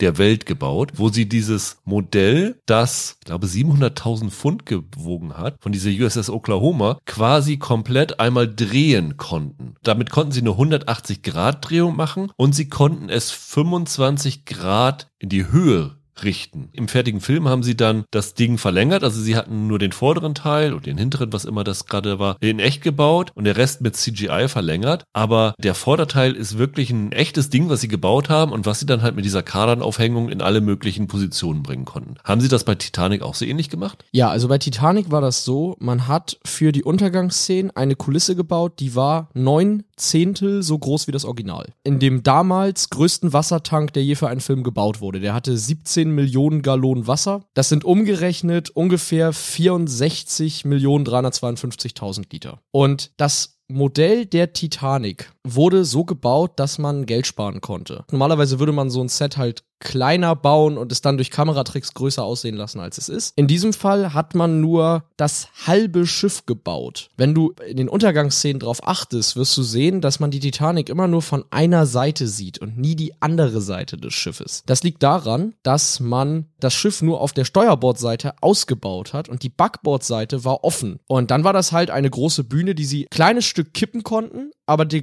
Großteil der Schräglage ist durch Kameratricks entstanden. Beziehungsweise, sobald die Kamera das Wasser nicht zeigt, brauchst du da ja gar nicht tricksen. Da kannst du ja einfach, das sieht ja keiner, ob das wirklich schräg ist oder nicht. Das hat allerdings auch dazu geführt, dass man bei der Abfahrtszene des Schiffs, die noch am Anfang in Southampton spielt, tricksen musste. Im wirklichen Leben ist das Schiff von der Backbordseite aus gedreht, meine ich. Und Cameron hat halt diese Steuerbordseite gefilmt, die er hatte, und dann später im Labor den Film einmal spiegeln lassen. Das bedeutete aber auch, dass man schon vorher in der Plan Planung wissen musste, dass alle Schilder und Schriftzüge, die man in dieser Szene sieht, rückwärts beschriftet werden müssen. Damit, wenn man das Bild dann eben floppt, das Ganze wieder hinkommt und man nicht sieht, dass sie die falsche Schiffseite sozusagen verwendet haben für den Dreh. Fand ich total irre, weil das ja ein Riesenaufwand ist im Vorfeld. Wie ist denn das dann bei Pearl Harbor? Hat man denn auch mit Miniaturmodellen gearbeitet? Über Miniaturmodelle habe ich tatsächlich nichts gefunden. Okay. Also sie haben ja dann in dem Hafen in Pearl Harbor selber gedreht und haben dann natürlich die Erlaubnis des Pentagons für gebraucht. Und oh, okay. haben sie dann überzeugt, dadurch, dass Michael Bay diesen ganzen Angriff mit Pre-Visualization, mit so 3D-Darstellungen vorgeplant hat und ihnen das gezeigt und haben dann am Ende nur eine Million Dollar für diese Militärhilfe zahlen müssen und durften dafür halt tatsächlich in Pearl Harbor drehen. Haben dann von der Navy tatsächlich sogar noch Schiffe bekommen. Das Interessante war, dass Michael Bay mit einem Flugzeug diesen Hafen ausgekundschaftet hat und dann, als er rübergeflogen ist, hat er gesehen, was liegen denn da hinten, diese Schiffe da so sinnlos rum? Und dann hat er festgestellt, das sind inaktive Navy-Schiffe gewesen. Und da ist ihm die Idee gekommen, diese inaktiven Navy-Schiffe in die Handlung einzubauen. Das heißt, er hat dann auf diesen Schiffen Sprengladungen positioniert für den Angriff auf Pearl Harbor. Ah, okay. Und zwar so, dass dann halt diese Schiffe nicht beschädigt werden, die durften natürlich keinen Schaden leiden, aber die haben sie dann so positioniert, dass sie die als Hilfe Hilfe dabei hatten. Und den Rest haben sie natürlich dann mit CGI erweitert. Ich glaube, sie hatten 20 Flugzeuge und haben dann per CGI da 350 rausgemacht und mit den Schiffen war es genauso, dass sie das Ganze dann erweitert haben. Aber der Angriff selber hat sonst ohne Miniatur stattgefunden. Okay, interessant. Bei Titanic war es nämlich so, für alle Szenen, in denen die Titanic noch schwimmt, bevor sie den Eisberg trifft, hat man mit Miniaturen gearbeitet, mit einem 14-Meter-Modell. Und ganz interessant ist, das erzählt James Cameron in einem der Extras auf dem DVD- und Blu-ray-Set. Aus seiner Sicht gibt es immer ein Problem mit Miniatur-Spezialeffekten in Filmen. Er nimmt da zum Vergleich den ersten Indiana Jones-Film und einen der James Bond-Filme mit Roger Moore. Das Problem ist, Miniaturschiffe, die auf Wasser schwimmen, sehen immer unecht aus. Ganz gleich, wie realistisch die Miniatur ist, weil man immer erkennt, dass die Wasserwellen nicht so sind, wie sie sein müssten vom Maßstab her. Und deshalb so bescheuert das auch klingt, wann immer du die Titanic schwimmen siehst, siehst du das CGI-Effekte, aber nicht das Schiff ist animiert, sondern das Wasser, damit die Wellen authentisch zur Größendimension des Schiffs passen. Finde ich sehr, sehr lustig, weil ich es einfach andersrum vermuten würde. Ja, bei Pearl Harbor war das größte Problem das, was ich schon gesagt hatte mit dem Budget, weil ursprünglich sollte das ganze Ding mal 205 Millionen Dollar kosten. Und dann hat Disney gesagt, das geben wir nicht aus. Das wäre ja Das mehr gewesen, runter. als Titanic Ja, gekostet genau. hat. Sie haben dann angewiesen, das Budget um sage und schreibe 74 Millionen Dollar zu kürzen. Das heißt von 205 auf 130 runter. Und das Ganze ging sogar so weit, dass sie vor allen Dingen an die Gagen rangegangen sind. Sie haben also allen gesagt, wir zahlen euch nicht so viel Geld, wir geben euch dann nachher Backend-Punkte. Also wenn der Film genug Geld eingespielt hat, bekommt ihr Anteilig. Erfolgsanteile. Das hat dazu geführt, dass zum Beispiel Michael Bay das erste Mal, ich glaube, er hat im Verlauf dieses Films viermal gekündigt, gekündigt hat, weil nachdem sie ihm sechs Millionen Dollar für Armageddon bezahlt hatten, wollten sie ihn dazu bringen, dass er überhaupt kein Geld vorab nimmt, sondern nur Erfolgsbeteiligung. Gut, das hätte ich auch nicht gemacht. Das ist ja wirklich irre. Ben Affleck hingegen hat das gemacht. Er hat am Ende nur 250.000 Dollar als reale Gage bekommen. Und ich weiß jetzt gar nicht, ob der Film erfolgreich genug gewesen ist, dass er nachher noch Anteile bekommen hat. Aber das war relativ heftig. Bruckheimer, alles Schauspieler, teilweise Crewmember haben weniger Geld bekommen. Also die sind nur sozusagen mit der notwendigen Mindestgage bezahlt worden und haben dann, weiß ich nicht, 0, irgendwas Anteil am Einspielergebnis bekommen. Und das war ziemlich irre. Sie haben versucht, die Kampfszenen runterzubrechen. Sie wollten diese gesamte Doolittle Raid am Ende raushaben. Daraufhin hat Michael Bay nochmal gesagt, nee, wenn ihr das rausschmeißt, bin ich weg. Da ist Disney dann eingeknickt. Am Ende haben sie dann tatsächlich sogar gesagt, wenn das Budget, das sie festgelegt haben, um mehr als 5 Millionen Dollar überzogen wird, müssen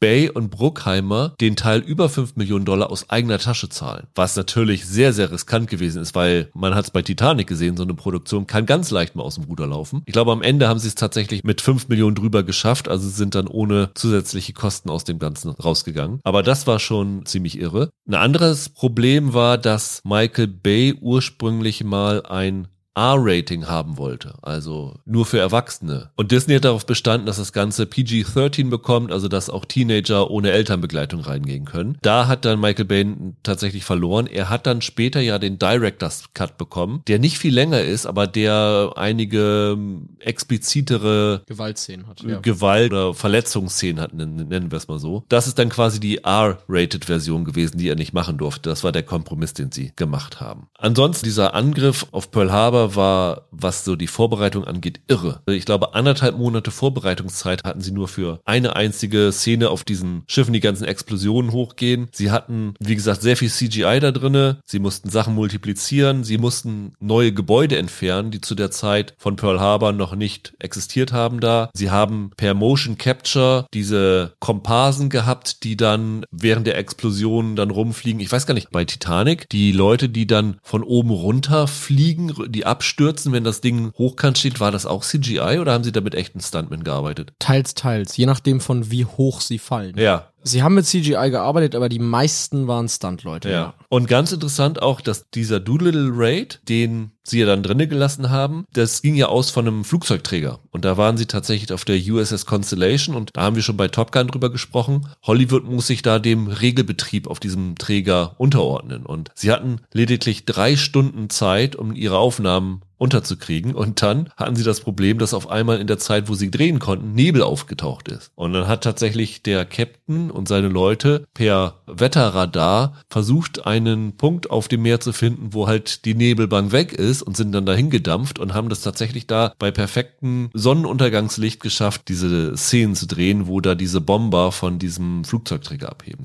Und interessant fand ich auch noch, dass es hier natürlich auch ein Bootcamp gegeben hat für alle Leute. Also Alec Baldwin hat irgendwie so eine Officer Training School durchlaufen. Da gibt's ein Making-of auf der DVD Blu-ray, wo man tatsächlich Aufnahmen von ihm sieht, wie er Leuten Befehle gibt, wie er aber auch selber über so eine Holzbarrikade rüberklettert. Und die Hauptdarsteller wurden in ein viertägiges Ranger Bootcamp geschickt. Und Ben Affleck hat gesagt, dass das das härteste ist, was er je gemacht hatte und dass er gesagt hat, er hätte eigentlich am liebsten am ersten Tag die Sachen hingeworfen und aufgegeben, aber es wäre ihm zu peinlich gewesen, dass er, wenn es öffentlich geworden wäre, dass er das Training aufgegeben hat und äh, dann hat er das durchgezogen und am Ende sagt er, das war sehr, sehr befriedigend, was er da gemacht hat. Und ganz lustig fand ich noch, Kate Beckinsale hat, glaube ich, keine Nurses School als Bootcamp durchlaufen, aber sie hat erzählt, sie durfte wirklich Leuten Spritzen geben. Natürlich nur mit Kochsalzlösung gefüllt. Klar. Aber sie sagte, in dieser Impfungsszene gab es ein paar arme, nackte Freiwillige, die sie gepiekst hat. Und am Ende wurde sie immer selbstbewusster. Und dann den letzten, den sie impfen musste, der ist vor Schmerzen in die Luft gesprungen. da hat sie sich so ein bisschen drin aufgetobt. Das fand ich noch ganz interessant. Ja, dann können wir zum nächsten Duell kommen, oder? Genau. Unser viertes Duell heißt Sozialkunde. Darin suchen wir die unterhaltsamsten Social-Media-Einträge, die wir zu unseren Filmen gefunden haben. Was hast du bei Titanic? Weißt du, ich hätte so eine tiefhängende Frucht nehmen können. Es gibt natürlich tausende Tweets zu der Geschichte, ob die beiden Rose und Jack jetzt auf die Tür gepasst hätten. Und im Jahr 2022 gab es viele Witze darüber, dass Titanic jetzt ja 25 Jahre alt ist und damit für DiCaprio nicht mehr von Interesse und so weiter. also diese ganzen offensichtlichen Sachen hätte ich mir jetzt ja raussuchen können. Aber ich habe eine Reihe von Tweets mir rausgesucht von einem Mann namens Daniel Dockery. Die kann ich jetzt gar nicht alle vorlesen, weil ich dann den ganzen Podcast füllen würde. Aber um mal zusammenzufassen, was da passiert. Der hat auf Twitter davon erzählt, dass er mal, als er in der Middle School war, also so neunte, zehnte Klasse in der Schule, um seinen Schwarm zu beeindrucken, die großer Titanic-Fan war, ein Drehbuchentwurf für einen Film namens Titanic 2 geschrieben hat, um sie zu beeindrucken. Allerdings hat er sich vorher nicht die Mühe gemacht, sich Titanic anzusehen und deshalb halt sich irgendwas ausdenken müssen, basierend auf dem, was er über den Film wusste. Er hat dann sehr detailliert in, wie gesagt, über 30 Tweets erzählt, wie das da hätte ablaufen sollen. Und um es mal ganz kurz zu packen, es hätte ein Zeitreiseelement gegeben. Er hat irgendwie erzählt, Rose reist irgendwie in die Zukunft und verwendet irgendein Sci-Fi-Gedöns, um wieder jung zu sein und findet dann eine Maschine, mit der sie Jack von den Toten zurückholen kann. Und sie und Jack leben dann irgendwie in der Zukunft gemeinsam, in der gerade ein Schiff namens Titanic 2 gebaut wird, das auch den Originalweg des ersten Schiffes fahren soll. Und sie hätten sich dann auf diesem Schiff befunden und es hätte einen Eisberg gegeben, der das Schiff versenkt und sie wären quasi wieder in dieser Situation gewesen. Und diese Tweetreihe muss man sich mal durchlesen. Das ist wirklich wahnsinnig witzig, was er da alles erzählt. Es gab dann einen Bösewicht, der versucht, Rose gefangen zu nehmen, dafür, dass sie Jack von den Toten zurückgeholt hat. Und schreibt dann, sein Name war eine subtile Hommage an eine meiner Lieblings-Star Wars-Charaktere. Er hieß Bob Fett. Es gibt eine Seite, cheeseburger.com, wo diese ganzen Tweets gesammelt sind und man sich die noch in korrekter Reihenfolge durchlesen kann. Und das ist der bekloppteste Plotentwurf aller Zeiten. Ergebnis des Ganzen, er hat ihr das dann ausgedruckt und als er sie eine Woche später wiedergesehen hat, wollte er von ihr wissen, wie sie es fand und sie hat gesagt, oh ja, das habe ich im Bus vergessen. Ich habe einen Tweet vom ironischerweise 7. Dezember 2018 gefunden. Ja, also äh, dem, dem Jahrestag. Dem Jahrestag. Da hat ein Mann namens Devlin Barrett Ed Devlin Barrett, alles zusammengeschrieben, darüber berichtet, wie er damals den Film mit seiner Großmutter gesehen hat. Er hat mhm. gesagt, ähm, das Leben meiner Großmutter wurde durch Pearl Harbor verändert. Sie bat mich, mit ihr den 2001er Film anzuschauen. Ich hatte ihn bereits gesehen und sie davor gewarnt, dass sie ihn oberflächlich finden könnte. Nach 45 Minuten klopfte sie mir auf den Arm und sagte, du bist sehr mutig, dass du dir den Film zweimal ansiehst. Dann hat er noch einen Folgetweet gemacht ich habe sie geärgert, du hast ja keine Ahnung, es sind noch zwei Stunden übrig. Ihre Augen weiteten sich und sie schüttelte den Kopf.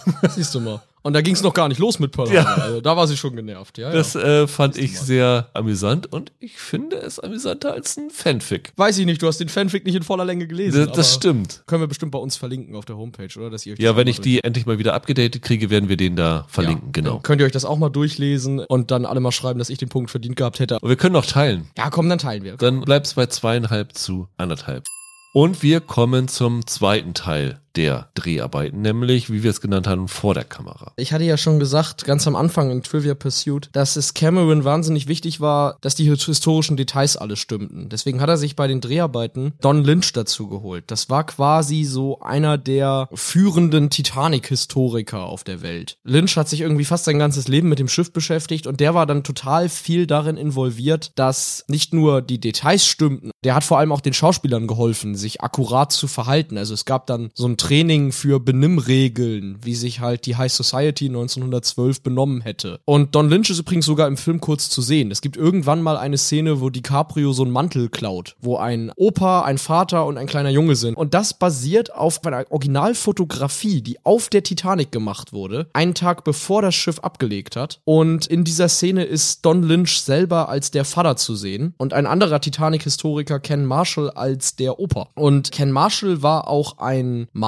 und hat viele der Gemälde gemalt, die man im Film sieht und versucht da so original den Stil der damaligen Malerei nachzumalen, damit man möglichst Gemälde da hängen hat, die gut zur Titanic passen. Aber was so vor der Kamera alles passiert ist, war zum Beispiel natürlich die Szene vom Untergang. Auf diesem kippbaren Set, von dem ich vorhin erzählt habe, befanden sich 150 Statisten und 100 Stuntleute. Cameron hat mal irgendwie gesagt, bisher war er in Titanic-Filmen immer davon enttäuscht, wenn der Untergang gezeigt wurde, weil es immer so aussah, als würde sie irgendwie anmutig unter Wasser gleiten und er wollte halt zeigen, wie erschreckend und chaotisch das tatsächlich war. Und während der Dreharbeiten hat Cameron seinem Ruf als, wie habe ich es vorhin formuliert, tyrannischer Regisseur alle Ehre gemacht. Eigentlich war geplant, dass die Menschen von dem Set stürzen, von dem Teil der Titanic, das sich immer mehr kippt und hunderte von Metern halt in die Tiefe stürzen und dann auch am Geländer und an den Propellern abprallen und so weiter. Und bei einigen Versuchen, das mit echten Stuntleuten zu drehen, kam es zu mehreren Verletzungen. Eine davon sogar schwer genug, dass die Person für den Rest des Films nicht mehr weiterarbeiten konnte an den Stunts. Das ist krass. Bei Pearl Harbor gab es insgesamt, glaube ich, nur sieben verzeichnete Verletzungen dabei. Okay. Unter anderem, irgendwer hatte sich den Finger verletzt. Also wirklich total harmlos, was man Ah, angesichts der Action da sich kaum vorstellen kann. Ja, nee, also bei Titanic gab es wirklich einige harte Verletzungen und ab dann hat man dann gesagt, okay, wir lassen's und benutzen computeranimierte Leute, die da runterstürzen. Besonders berühmt ist natürlich die Szene mit dem Typen, der ganz von oben runterfällt und auf den Propeller knallt. Es gibt ein Interview mit dem Visual Effects Supervisor Rob Legato. Der hatte die Aufgabe, diese Szene zu animieren und Cameron passt es nicht, wie das aussah. Und er hat dann gesagt, check nochmal nach, ob das alles richtig ist und so weiter. Und damit die Szene am Ende so wurde, wie sie wurde, haben sie die Regeln der Physik gebrochen. Cameron hat gesagt, wenn wir den Shot schon machen, dann muss das Publikum auch genug Zeit haben, wahrzunehmen, der Typ ist da aufgeprallt und jetzt dreht der sich so ganz wild in der Luft. Dafür haben sie dann quasi physikalische Regeln gebrochen, weil der Typ jetzt viel, viel länger im Film fällt, als er eigentlich fallen müsste. Ansonsten, eine Sache, die ich zum Beispiel interessant fand, war, Cameron wollte unbedingt den Luxus und diesen verschwenderische Dekadenz, die es damals auf der Titanic gab, zeigen. Das war ja kurz vorm Ersten Weltkrieg noch so die Endphase dieses sehr luxuriösen Lebensstils in der High Society damals. Und deshalb war zum Beispiel im Speisesaal ausschließlich echtes Porzellan zu sehen, eingraviert White Star Line. In der Szene, in der Kaviar serviert wird, wird echter Beluga Kaviar serviert. Das ist irre. Ansonsten habe ich rausgefunden, da bin ich gespannt, ob es das bei Pearl Harbor auch gab. Einige der bekanntesten Szenen in Titanic sind Improvisationen gewesen.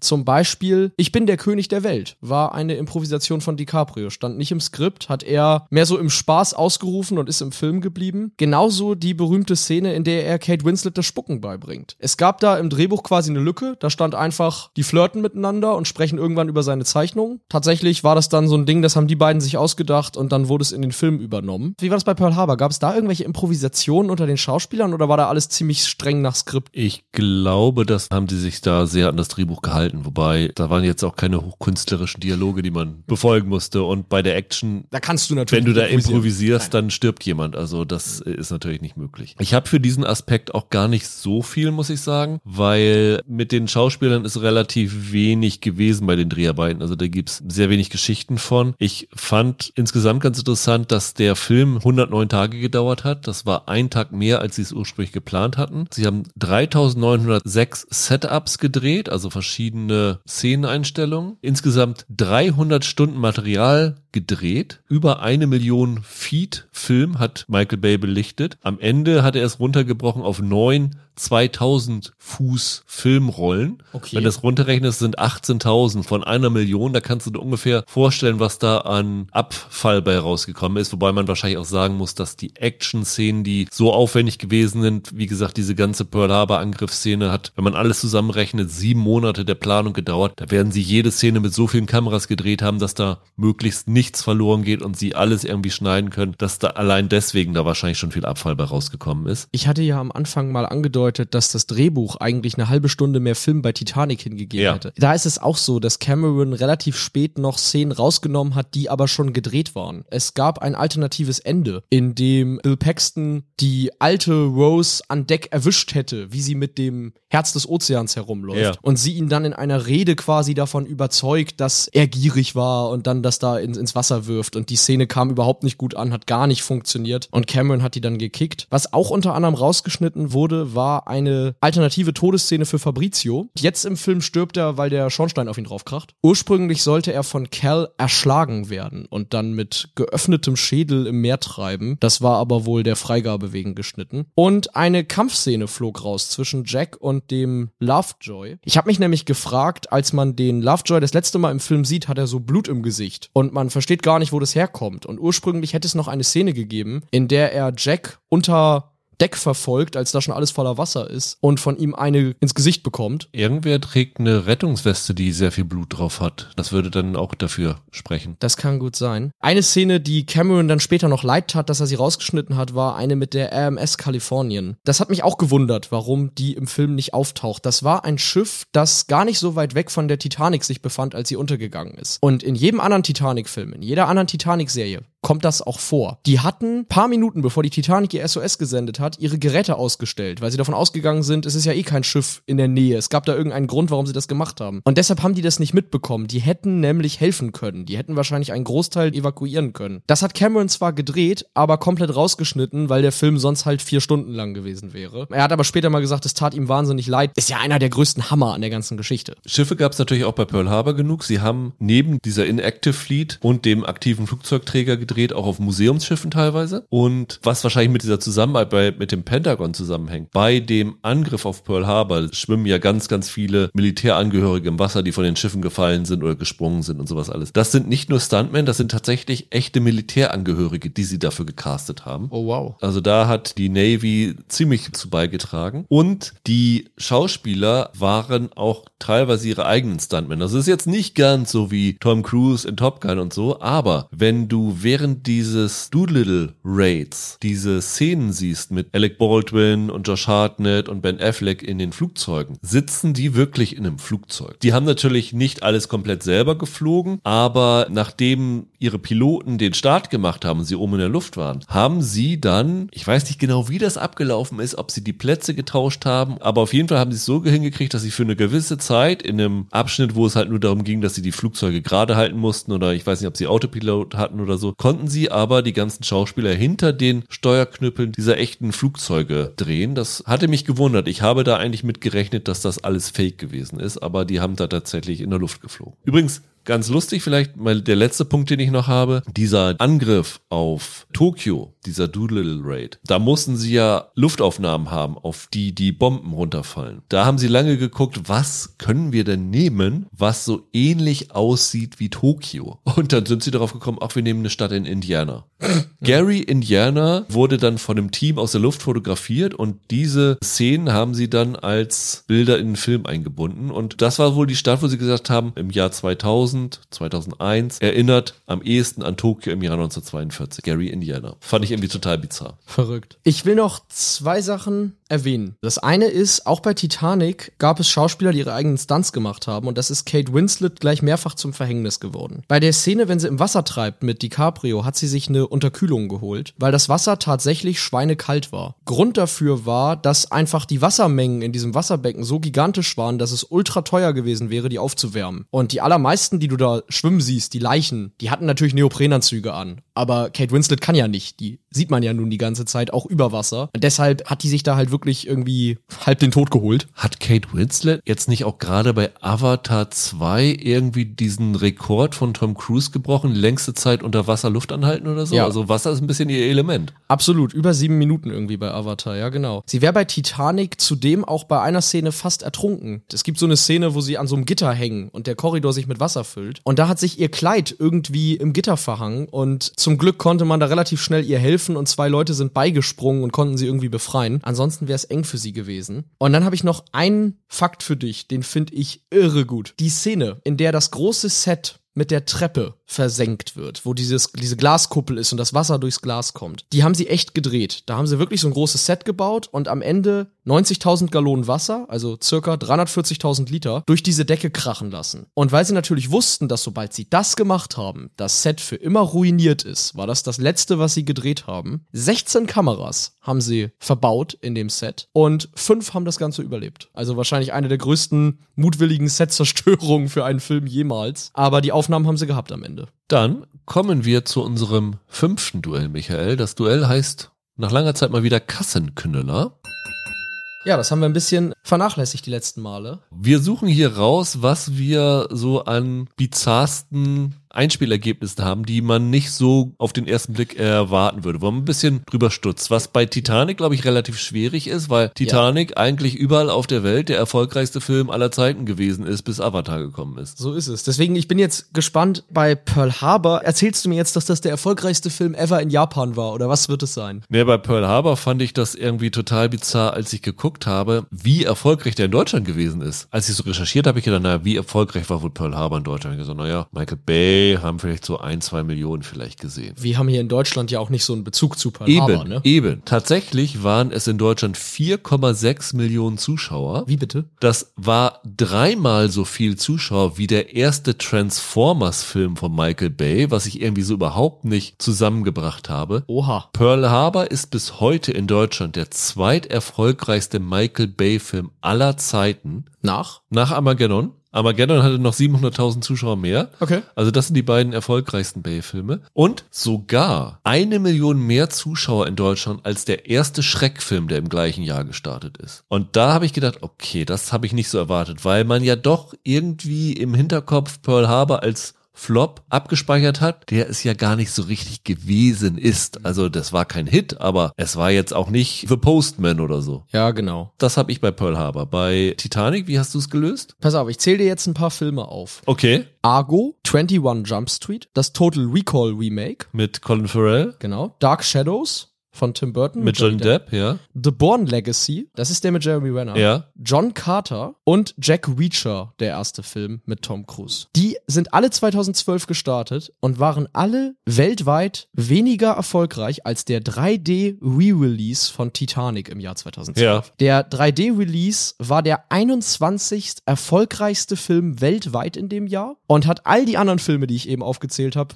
hinter sich gelassen. Ja, das ist echt schräg, weil ich habe auch mal geguckt, dieses 3D-Release in 2012 hat, glaube ich, weltweit 350 Millionen Dollar eingespielt, ist das richtig? Ja. Und hat damit nur 100 Millionen weniger eingespielt als Pearl Harbor in Ja. seinem ersten Run. Ja. Also da kann man so ein bisschen die Differenz dieser beiden Filme, was so den, den Erfolg angeht, sehen. Ich finde das ziemlich cool, so ein Re-Release, dass der so erfolgreich gewesen ist und würde dir dann deswegen den Punkt geben. Dann gleiche ich aus, ne? Gleichst aus. Zweieinhalb zu zweieinhalb.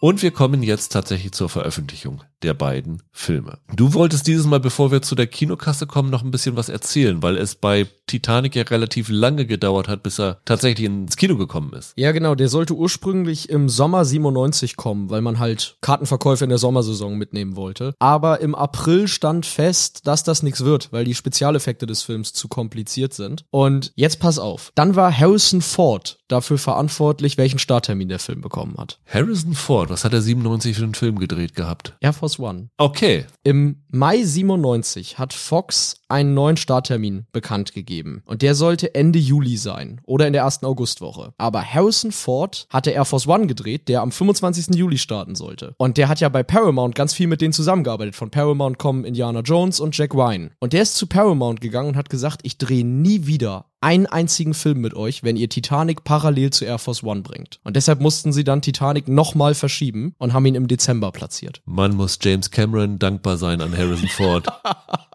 ich glaube auch, weil das war ja die beste Entscheidung, die sie machen konnten. Ne? Die haben im Dezember sind sie konkurrenzfrei fast gestartet. Ja, und sind dann auch noch präsenter im Oscar-Rennen gewesen. Ganz genau. Fand ich total irre, dass Harrison Ford da mit zu tun hatte. Tatsächlich durch diese Verschiebung ist dann erst Celine Dion zum Film gekommen. Das muss man hier mal kurz erzählen, weil ursprünglich war es wohl mal so, dass Cameron Enya für den Soundtrack haben wollte. Das ergab sich dann nicht mehr und durch die Verschiebungen hatte er dann die Idee, zusammen mit James Horner, der dann letztlich die Filmmusik gemacht hat, Celine Dion ein Lied singen zu lassen, das auf der Filmmusik basiert. Eigentlich wollte Cameron das nicht. Er, er, er fand das zu rührselig und er fand es auch irgendwie blöde, da einen Filmsong ans Ende zu packen. Aber James Horner hat gesagt, erstens wird der Abspann ewig lang gehen. Da ist es vielleicht gar nicht so schlecht, wenn man dann einen Song hat. Und zweitens wollte Cameron mit diesem Move die Studiobosse besänftigen. Nach dem Motto, guck mal, wenn wir einen Hitsong haben, kann das ein positiver Faktor fürs Box Office sein. Das heißt, ohne diese Verschiebung hätte es Celine Dion's My Heart Will Go On nicht gegeben. Ich glaube, aus heutiger Sicht wäre man dankbar darüber, weil das Lied sich so totgenudelt hat mittlerweile. aber tatsächlich damals wäre das ein Riesenfehler gewesen, ja. Absolut. Ja, und dann kann man sagen, der Film hatte dann seine Premiere am 1. November auf dem Internationalen Filmfestival von Tokio, wo die ersten Reaktionen wohl relativ meh waren. Und am 14. hatte er dann seine Premiere in Hollywood, so mit roten Teppich und allem. Am 19. ist er regulär gestartet und hat sich dann ja über Mund-zu-Mund-Propaganda zu dem Welthit schlechthin entwickelt. Wie alt warst du da? Der war ich noch nicht auf der Welt. Da warst du noch nicht auf der Welt, ja. Nee. Da kannst, glaube ich, nicht nachvollziehen, was da damals abgegangen ist. Das war irgendwie von einem Film, wo irgendwie keiner dran Interesse hatte und alle gesagt haben, naja, gut, James Camerons Karriere ist damit zu Ende, zu einem Ding, was man sehen musste und was man auch mehrfach sehen musste. Das war, ja. war echt irre. Also in USA, da sind jetzt aber alle Releases zusammen, hat er bis heute 674 Millionen eingespielt, weltweit 2,26, ist glaube ich immer noch der zweiterfolgreichste. Milliarden. Milliarden, genau. Ist mittlerweile, glaube ich, der dritt- oder vierterfolgreichste, weil Avatar 2 ihn überholt hat okay. jetzt. Im Jahr 1997 von allen Filmen, die dort gestartet sind,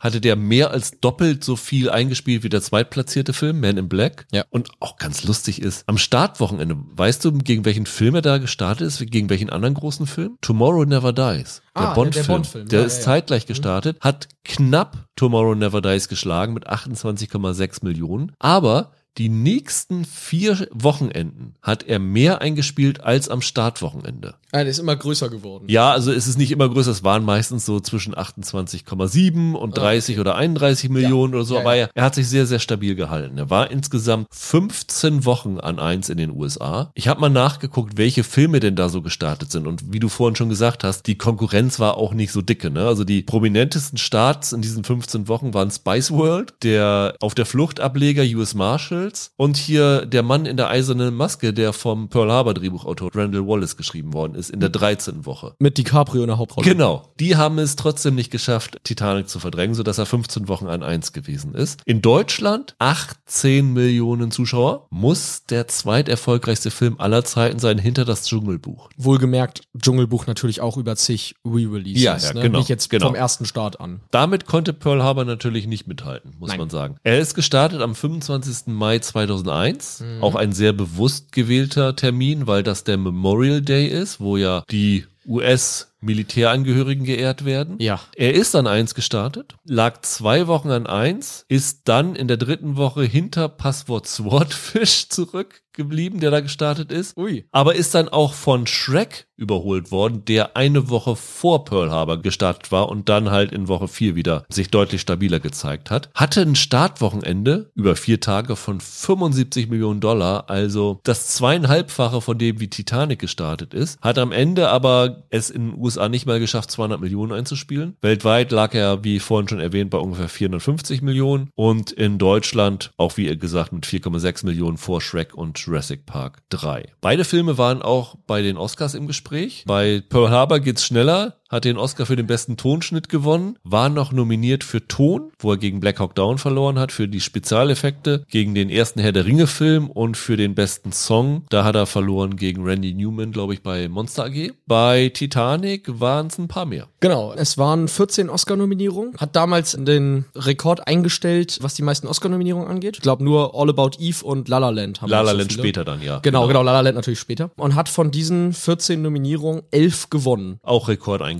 Ben Hur hat auch 11 gewonnen und danach dann noch der dritte Herr der Ringe-Film hat auch 11 Oscars Ja, gewonnen. ja. Die drei, die er nicht gewonnen hat, sind Bestes Make-up und Total Bizarr. Sowohl beste Hauptdarstellerin als auch beste Für die Nebendarstellerin. gleiche Rolle. Die beiden Roses haben nicht gewonnen. Genau, beide Roses waren für dieselbe Rolle quasi nominiert, haben beide nicht gewonnen. Und ansonsten hat er quasi damals jeden technischen Oscar abgeräumt. Der größte Skandal, das weiß ich damals noch, weil ich es gesehen habe und das verfolgt habe, war, dass Leonardo DiCaprio damals als so ziemlich einziger, der irgendwie am Titanic mitgewirkt hat, keine Nominierung bekommen hatte. Ja.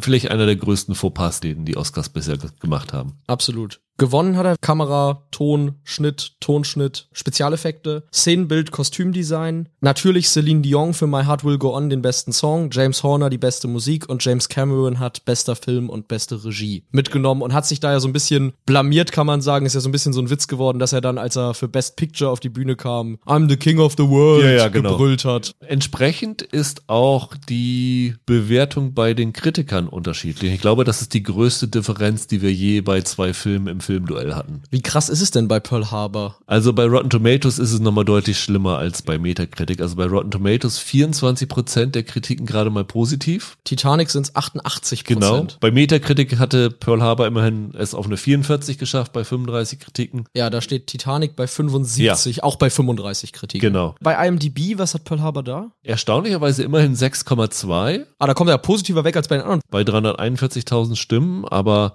gut, 6 ist schon immer bei IMDb mit Vorsicht zu genießen. Titanic steht bei 7,9 bei insgesamt 1,2 Millionen Habe ich Bewertungen. auch gesehen. Ich habe sogar nochmal nachgeguckt, ob er in den Top 250 drin ist, aber da ist er nicht ganz Nein. drin. Aber ich glaube, irgendwann zwischenzeitlich war er mal in den Top 250 drin. Es gab wohl irgendwann immer auch mal wieder so kleine Kampagnen gegen den und so weiter. Es ist ja immer ein Film, der auch so ein bisschen eine Hate-Kultur hervorgerufen hat, weil er dann halt für Kitsch kritisiert wurde oder so. Ja, aber wie gesagt, Riesendifferenz. ja, eine Riesendifferenz und ein Riesenerfolg bei allem, was man wissen will. Bei Publikum, Kritik, bei Filmpreisen. Das Titanic war ein riesen, riesen Hit und Pearl Harbor wurde, sagen wir mal, für seine technische Finesse teilweise bewundert, aber für das andere eher vernichtet.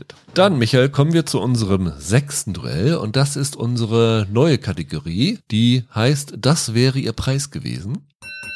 Und darin gucken wir, was es für absurde Filmpreisauszeichnungen es für die Filme gegeben hat. Und das hat sich dieses Mal angeboten, weil ich bei Pearl Harbor über was gestolpert bin, wo ich gedacht habe, was ist das denn für komischer Kram? Ja, da bin ich mal gespannt. Ich habe den Huabiao Film Award und den Golden Rooster Award für die gleiche Kategorie. Die haben nämlich Pearl Harbor ausgezeichnet als Outstanding Translated Foreign Film, also der am besten übersetzte ausländische Film. Okay. Eine Kategorie, wo ich zum einen noch nie von gehört hatte, wo ich mich zum anderen frage, wie wird das berechnet, guckt sich dann die Jury die Originaldrehbücher ein und guckt dann da, wie das auf Chinesisch übersetzt worden ist oder was ist der Maßstab. Da bin ich drüber gestolpert und dann habe ich überlegt, warum Pearl Harbor wohl gerade da irgendwie einen Preis bekommen hat, wo der überall ja vernichtet worden ist, was die Qualität des Films angeht, weil hier geht's ja nicht um technische Sachen, sondern es geht darum, was ist der beste Auslandsfilm Ja. in einem Jahr, wo halt Sachen wie Shrek gelaufen sind und sowas alles. Und dann habe ich noch festgestellt, dass der Film in China ein Riesenerfolg gewesen ist. Der hatte in sechs Tagen 3,9 Millionen Dollar eingespielt. Ich will jetzt nichts hier Falsches in die Welt setzen, aber ich könnte mir vorstellen, dass es daran liegt, dass China und Japan ja eine sehr komplizierte Beziehung haben. Und die Japaner natürlich nicht gut wegkommen. Genau, ein Harbor. Film, in dem die Japaner nicht gut wegkommen, wo sie als Aggressoren in einem Krieg gezeigt werden, vielleicht in China so alte Ressentiments bestätigt hat und sie gesagt haben, ja, das finden wir ist ein super übersetzter Film gewesen. Ja, ja. Also das ist so meine Laieninterpretation, wie ich es mir vorstellen konnte. Aber da fand ich es sehr absurd, dass man irgendwie quasi ja Pearl Harbor als besten Auslandsfilm prämiert hat bei zwei chinesischen Filmpreisen. Was hast du bei Titanic? Ja, ich wollte jetzt natürlich gleich gleich, wenn wir das erste Mal eine neue Kategorie haben, da nicht gleich abstinken. Und zwar, ist dir bekannt, was der Blue Ribbon of the Atlantic ist? Ja, das ist der Preis. Ich glaube, den gibt es bis heute für die schnellste Atlantiküberquerung eines Linienschiffs? Genau, ganz genau. So heißt das Ding. Hat die echte Titanic natürlich nie eine Chance gehabt zu gewinnen, weil sie ja nun bei ihrer ersten Ja, Fahrt gleich abgesoffen ist auf der Transatlantikroute. Aber der Film Titanic hat einen Blue Ribbon Award gewonnen. Und das liegt daran, dass das der Name des japanischen Filmpreises ist. Okay. Und da hat Titanic in der Kategorie bester ausländischer Film gewonnen. Der war in Japan ein Riesenerfolg. Der hat knapp 10% seines Originaleinspielergebnisses in Japan gemacht. Das ist jetzt natürlich nur eine Namensähnlichkeit, aber ich finde es sehr, sehr lustig, dass man dann halt tatsächlich zeilen kann, Titanic hat einen Blue Ribbon Award gewonnen. Es wird im Film selber nie gesagt, dass sie da aus sind drauf, weil es gibt, glaube ich, das Gerücht, dass Ja. ein Grund für den Untergang der Titanic auch gewesen ist, dass sie versucht haben, diesen Blue Ribbon zu bekommen. Im Film sagen sie nur, wäre es nicht toll, wenn wir schon einen Tag früher ankommen würden? Das würde doch auch für ihre Karriere ganz gut sein. Das sagt ja der, der Ismay. Sagt das zum Captain Smith, weil das seine letzte Fahrt war, von wegen, sie Ja. würden da nochmal einen Rekord aufstellen und so. Und das ist so ein bisschen zwischen den Zeilen angedeutet, dass es darum geht. Das finde ich wirklich einen sehr, sehr amüsanten Fakt, dass es tatsächlich so einen Award gibt, von dem ich auch noch nie gehört hatte, der ähnlich heißt. ja, so ähnlich, genau. Ja. Also nicht Ribbon, sondern Ribbon. Finde ich echt ganz gut. Teilen wir doch mal? Können wir machen. Dann lass uns mit 3 zu 3 in die letzten zwei Duelle gehen. Und wir kommen zur Langzeitwirkung der Filme. Da muss man ja sagen, eine Langzeitwirkung von Titanic ist, dass es Pearl Harbor gegeben hat, weil, wie wir ja schon oft gesagt haben hier, das eine direkte Reaktion auf den Erfolg von Titanic gewesen ist. Ja. Was gab es sonst noch? Weil bei Pearl Harbor gibt es gar nicht so viel, was ich erzählen kann. Hatte Titanic sonst noch eine Langzeitwirkung? Wahrscheinlich in erster Linie für die Darsteller, oder? Ja, klar. Kate Winslet und DiCaprio waren danach die Weltstars schlechthin. Ich meine, DiCaprio war durch Romeo und Julia ja schon so ein Teenschwarm, aber deren Erfolg, den er durch Titanic hatte, das ist immer noch der Film, durch den er bis heute einer der größten Schauspieler Hollywoods ist. Kate Winslet genauso. Ich meine, die kannte man vorher ja auch gar nicht in dem Ausmaße. Die hatte ja diesen Peter Jackson-Film gemacht, ne? Kann das sein? Diesen Heavenly Creatures. Heavenly Creatures, aber der ist durch Titanic ja auf ein ganz anderes Niveau gehievt worden. Die waren beide ja auch, als sie gedreht haben, so um die 20 Jahre gerade noch jung, ne? Richtig. Ja, und sind also mittlerweile ja beide Oscar-Preisträger. Haben übrigens später auch noch mal einen Film zusammen gemacht. Zeiten des Aufbruchs von Sam Mendes, wo sie auch ein Paar spielen, das aber dysfunktional ist und sich gegenseitig ziemlich das Leben zur Hölle macht. Ist da nicht Michael Shannon aus Pearl Harbor dabei? Das mag so sein, ja, stimmt. Für die war das ein, ein Riesending. Es hat natürlich damals ganz viele Filme beeinflusst. Also nicht nur Pearl Harbor, sondern auch von Michael Bay Armageddon hat diese Liebesgeschichte aufgeploppt bekommen, die da drinne ist, weil Titanic so ein Riesenhit war. Und was dann auch nochmal dadurch ausgelöst war, war, nach Titanic war es auf einmal wahnsinnig schick, jedem großen Film wieder einen Filmsong mitzugeben, den man dann groß versucht hat zu vermarkten. Also das hatte in den 90ern dann nochmal am Ende eine neue Qualität bekommen durch Titanic. Gerade der Pearl Harbor Song, der klingt ehrlich gesagt, als hätte man versucht, einfach nochmal My Heart Will Go On zu schreiben, oder? Es klingt wie eine Ja, ja. Country-Cover davon. Auch Armageddon mit hier Aerosmith. Don't Wanna Miss a Thing. Ja, ja. absolut. Und gleichzeitig habe ich das Gefühl, so eine Langzeitwirkung von unseren beiden Filmen war, das waren so ein bisschen die letzten großen Katastrophenfilme in Hollywood, oder? Also zumindest für so eine Zeit erstmal. In den 90ern war das ja so ein Trend mit sowas wie Twister und Dante's Peak und so weiter. Und ich glaube, nach Titanic und Pearl Harbor war das für ein paar Jahre wieder beerdigt erstmal. Wann hat denn Petersen Untergang der Poseidon gedreht? das war 2006 oder so dann erst irgendwann. Das war Ja. so ein paar Jahre war das tot und dann haben Emmerich und Peterson das wieder zurückgeholt so ein bisschen. Aber Titanic war auf jeden Fall der Höhepunkt dieser Entwicklung. Ansonsten eine Langzeitwirkung, wenn man das so nennen kann, ist wohl die bis heute andauernde Debatte um das Ende mit der Tür, ob DiCaprio nun auch noch hätte raufgekonnt oder nicht. Da sind wir wieder bei unseren lieben Mythbusters. Ja, genau. Die haben dann ja mal eine Folge gemacht, in der sie versucht haben zu beweisen, dass äh, Jack sehr wohl auf diese Tür Ja. gepasst hätte. Worauf Cameron dann mal reagiert hat und gesagt hat, das wäre, das sei Blödsinn und könne nicht sein. Und er selber hat dann vor einem Jahr zum 25. Jubiläum selber ein Experiment Ja, durchgeführt, ja. um ein für alle Mal zu beweisen, dass Jack nicht auf diese Tür gepasst hätte. Aber Da kam raus, dass das doch gegangen Ja. wäre. Fand ich auch sehr lustig. es gab so bestimmte Konstellationen, wo es geklappt hätte, wenn man genau so drauf gelegen Ja, hätte in dem genau. Moment. Und ja, ja. Genau, aber DiCaprio in Interviews wird er da immer noch drauf angesprochen und ich glaube, jetzt seit ein oder zwei Jahren darf man nicht mehr danach fragen. Weil im Moment hätte DiCaprio nicht mehr auf die Tür gepasst, ohne dass es untergeht. Ja, ja, absolut. Ja, also es war wirklich irgendwie, vor ein paar Jahren ging das wieder los, dass er in jedem Interview drauf angesprochen wurde und jetzt seit zwei Jahren ist es verboten. Jetzt darf man man nicht mehr. Ja. Und einen darf man nicht vergessen, James Cameron natürlich. Ja, der hätte nie für Avatar das Budget bekommen, wenn Titanic nicht so ein Mega-Hit gewesen wäre. er hätte auch nicht zwölf Jahre keinen richtigen Spielfilm machen können, ohne das Geld von dem, da zehrte der ja ewig von. Und der hat ja auch ein paar Jahre nach Titanic dann selber nochmal einen Titanic-Film quasi gemacht, nämlich einen Doku-Film. Ja. Die Geister der Titanic kam 2003 oder so, sogar in 3D. Ich glaube, die einzige Person, die von Pearl Harbor profitiert hat, was die Karriere angeht, ist Kate Beckinsale gewesen. Weil Beckinsale vorher nicht so großer Name gewesen ist Nee, und jetzt hier, wie ich finde, auch in dem Film mit am besten wegkommt. Dann hatte sie, glaube ich, in dem Jahr auch noch diesen Serendipity-Film und dann hat sie kurz danach Underworld und sowas gedreht, das auch nicht so ein Mega-Hit gewesen ist. Aber sie hat sich so als eine Frau etabliert, der man zutraut, dass sie Filme tragen kann. genau. Wohingegen Ben Affleck war vorher schon groß, Michael Bay war vorher schon groß, wir haben eben Armageddon gesagt, Jerry Bruckheimer sowieso. Da kann man höchstens sagen, dass das Positive für sie ist, dass das ihrer Karriere nicht groß geschadet hat. Randall Wallace, der Drehbuchautor, hatte vorher Braveheart. Braveheart einen Oscar gewonnen, also da hat es irgendwie keine Karrieren mehr beflügelt. Im Gegenteil hat es eine Karriere zerstört. Nämlich Peter Schneider. Das war der Chef von Walt Disney Studios. Ah ja. Er war nur 18 Monate in seiner Position und hatte eigentlich, glaube ich, mit dem Start von Pearl Harbor überhaupt nichts am Hut und war einer derjenigen, der noch mit dafür gesorgt hat, dass das Budget runtergegangen ist. Aber der musste dann den äh, Fall dafür nehmen, nachdem der zweite Dalmatiner-Film mit Glenn Close und nachdem hier der Königreich für ein Lama gefloppt ist, Atlantis ist doch auch 2001 baden ja, gegangen, ne? dann kam natürlich noch dazu, dass Pearl Harbor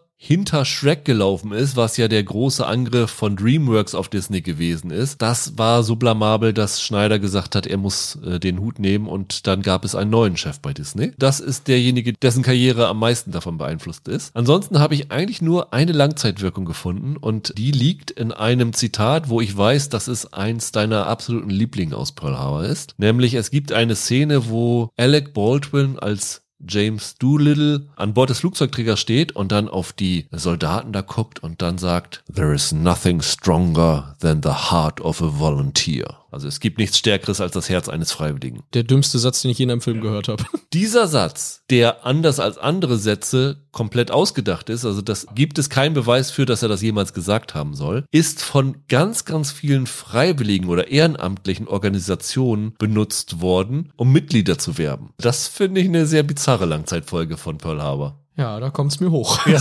ja, ich hätte auch ohne dieses Wissen leben können, ist ja furchtbar. Okay.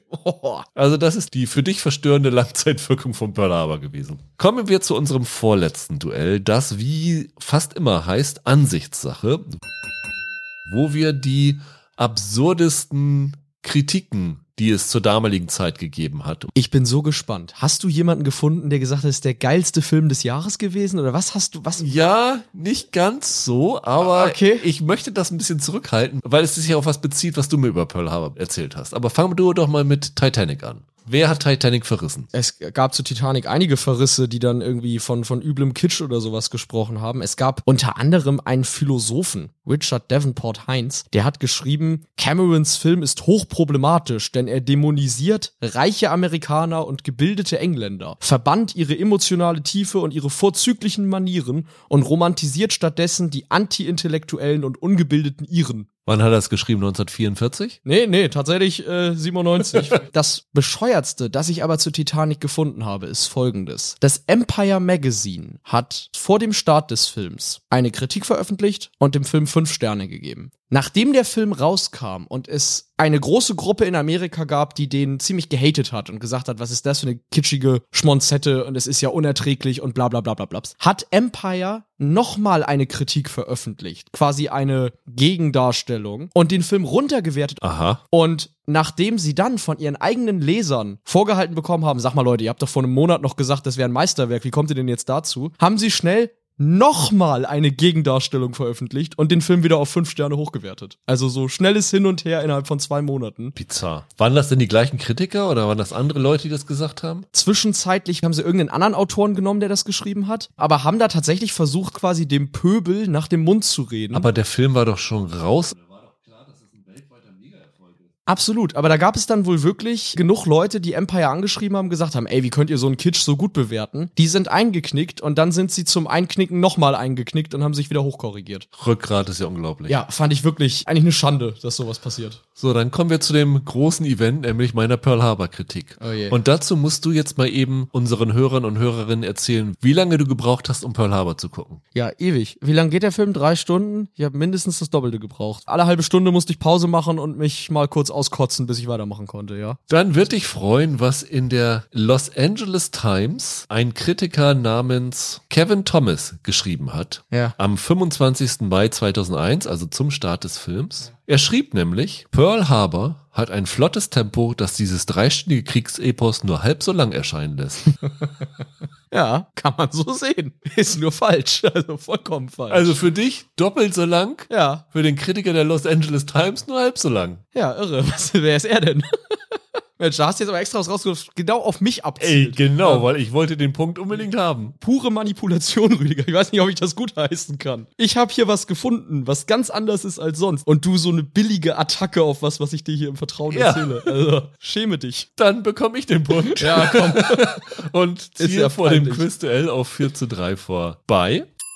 Und wir kommen zur Kritik des Films. Und da kannst du jetzt gleich weitermachen, wie sehr du Pearl Harbor liebst. Hast du den jetzt eigentlich für den Podcast zum ersten Mal geguckt? Ja, zum ersten Mal in voller Länge. Ich kannte da so Teile draus. Ich glaube, das ist einer der schlechtesten Filme, die ich je gesehen habe. Ganz ehrlich, ich habe ihn mit einem Kumpel zusammen geguckt, weil ich dachte, geteiltes Leid ist halbes Leid. Ich glaube, wir sind keine Freunde mehr. Ich glaube, er hasst mich jetzt. Wir mussten das erste Mal, glaube ich, nach 25 Minuten abbrechen, wenn Ben Affleck und Kate Beckinsale da auf der Treppe, ich nenn's mal flirten. Ich weiß nicht, was das ist, was die da machen. Zitat von meinem Kumpel war, niemand, der in diesem Film gearbeitet hat, war je in einer Beziehung. So reden Menschen nicht miteinander, die sich lieben. Ich fand ihn unerträglich. Ich fand ihn unerträglich. Diese ersten anderthalb Stunden sind der größte Kitsch-Müll, den Hollywood je hervorgebracht hat. Dann kommt 45 Minuten eine Action-Szene, in der ich nicht verstehe, was Michael Bay mir da sagen will. Außer, guck mal, wie cool Pearl Harbor war. Ich finde, er inszeniert den Angriff der Japaner so Call of Duty Videospielmäßig, als wäre das eigentlich geil, was da passiert. Und die letzte Stunde ist Propaganda-Müll vom aller, aller Feinsten sozusagen. Da wird dir dann wirklich erklärt, dass die hinterhältigen und bösen Japaner jetzt gerechterweise von den Amis zerbombt werden. Zum Kotzen der Film. Ich finde den ersten Teil nicht ganz so schlimm wie du. Ich habe am Anfang so gedacht, auch dieser Beginn dieser Romanze mit Beckinsale und Affleck, der hat ja teilweise noch ein bisschen Humor. Also da necken die sich ja ein bisschen und ziehen sich so ein bisschen auf. Also diese Sache, wenn er da zum Impfen geht, um sie zu beeindrucken und dann zwei Spritzen kriegt und sich rausstellt, dass er vorher schon geimpft war und dann umkippt und so. Das fand ich irgendwie schon ganz äh, unterhaltsam. Aber dann wird das mit jeder Minute schlimmer. Also das Schlimmste für mich ist, dass es dann ja auch noch einen Off-Kommentar gibt von Kate Beckinsale wenn sie die Briefe vorliest und so, die sie ihm schreibt und die sie von ihm bekommt, wo ich gedacht habe, uh, das ist aber Schmalz pur. Also das war wirklich unerträglich, wenn es so wirklich darum ging, irgendwie Romanze zu zeigen. Und der größte Unterschied zwischen Titanic und Pearl Harbor ist für mich die Darstellung dieser Liebe. Ich kaufe Titanic sofort ab, dass sich Rose in Jack verliebt, dass die füreinander Opfer bringen und sowas alles, weil du merkst, dass die füreinander bestimmt sind. In jeder Szene, also die Liebesgeschichte ist wirklich gut inszeniert. Hier in Pearl Harbor habe ich mich gefragt,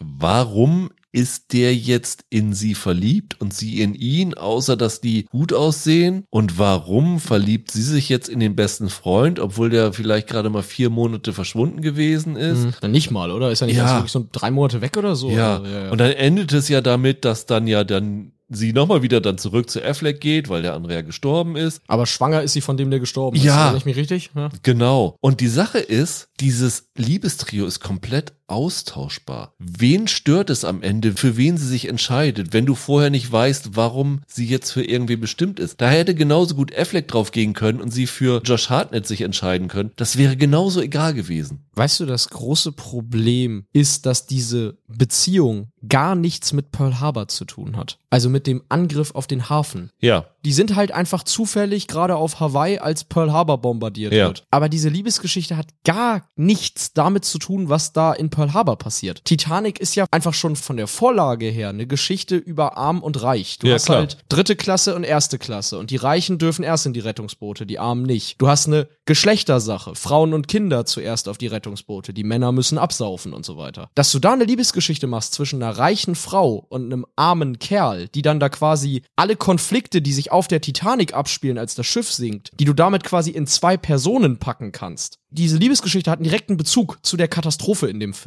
Die ist damit verzahnt. Die Geschichte von Pearl Harbor könntest du halt auch vor dem Hintergrund von jeder anderen Geschichte erzählen. Das könnte auch auf Kuba spielen während der Kuba-Krise 62. Du könntest das sonst wo verorten. Ich glaube, Pearl Harbor wäre als Film effektiver gewesen, wenn sie nicht versucht hätten, diese Romanze da aufzuzwängen, um ein neues Titanic zu werden, sondern wenn sie sich komplett auf die Freundschaft zwischen den beiden männlichen Figuren konzentriert hätten. Weil das ist eigentlich die wirkliche Liebesgeschichte in Anführungsstrichen in Pearl Harbor. Ich hätte gerne mehr von dieser Krankenschwestergeschichte gesehen, weil ich fand das gar nicht so uninteressant. Da haben sie aber überhaupt kein Interesse daran, das zu erzählen. Da geht es wirklich nur darum, Michael Bay, ich will zeigen, wie Pearl Harbor passiert ist und das möglichst wild und explosiv. Und man muss zugeben, die Action in dieser Sequenz ist wirklich gut. Diese Szene, wenn die Bombe runterfällt und von oben da Wo die gezeigt wird, Kamera mit der Bombe auf genau, das Schiff fällt. wie die ja. in die Arizona geht und dann in die Munitionskammer da fällt und das Schiff in die Luft jagt, das ist schon echt spektakulär. Das muss man ihm zugute halten. Also, was die Action-Inszenierung angeht, ist das echt gut. Nicht nur, dass die Kamera mit der Bombe runterfällt, sondern dadurch, dass die Bombe ja in dem Schiff explodiert, wölbt sich das Schiff auch so nach außen. Ja. Sieht ziemlich cool aus. Und es ist auch schön, irgendwie zu sehen, dass sie das wirklich zu großen Teilen ohne CGI gemacht haben. Sie haben das natürlich ergänzt, aber zum Beispiel, es gibt in dem Making-of so eine ganz amüsante Szene, wie sie versucht haben, diese Fake-Torpedos von den Flugzeugen abzuwerfen, Ja. die dann ins Wasser eindringen. Und dann haben sie am Anfang die losgelassen und die sprangen dann übers Wasser wie so Flitzsteine, die du darüber wirfst, weil sie die Schwerpunkte nicht richtig hatten. Dann mussten sie daran rumexperimentieren. Und da haben sie schon wirklich Mühe mitgegeben. Aber wen stört es, wenn es eine geile Action-Szene ist, die in einem Film ist, der nichts zu erzählen hat? Diese 45 Minuten mögen für sich genommen gut sein. Aber sie sind eigentlich vollkommen verkehrt. Bay will einem hier ja erzählen, dass das so ein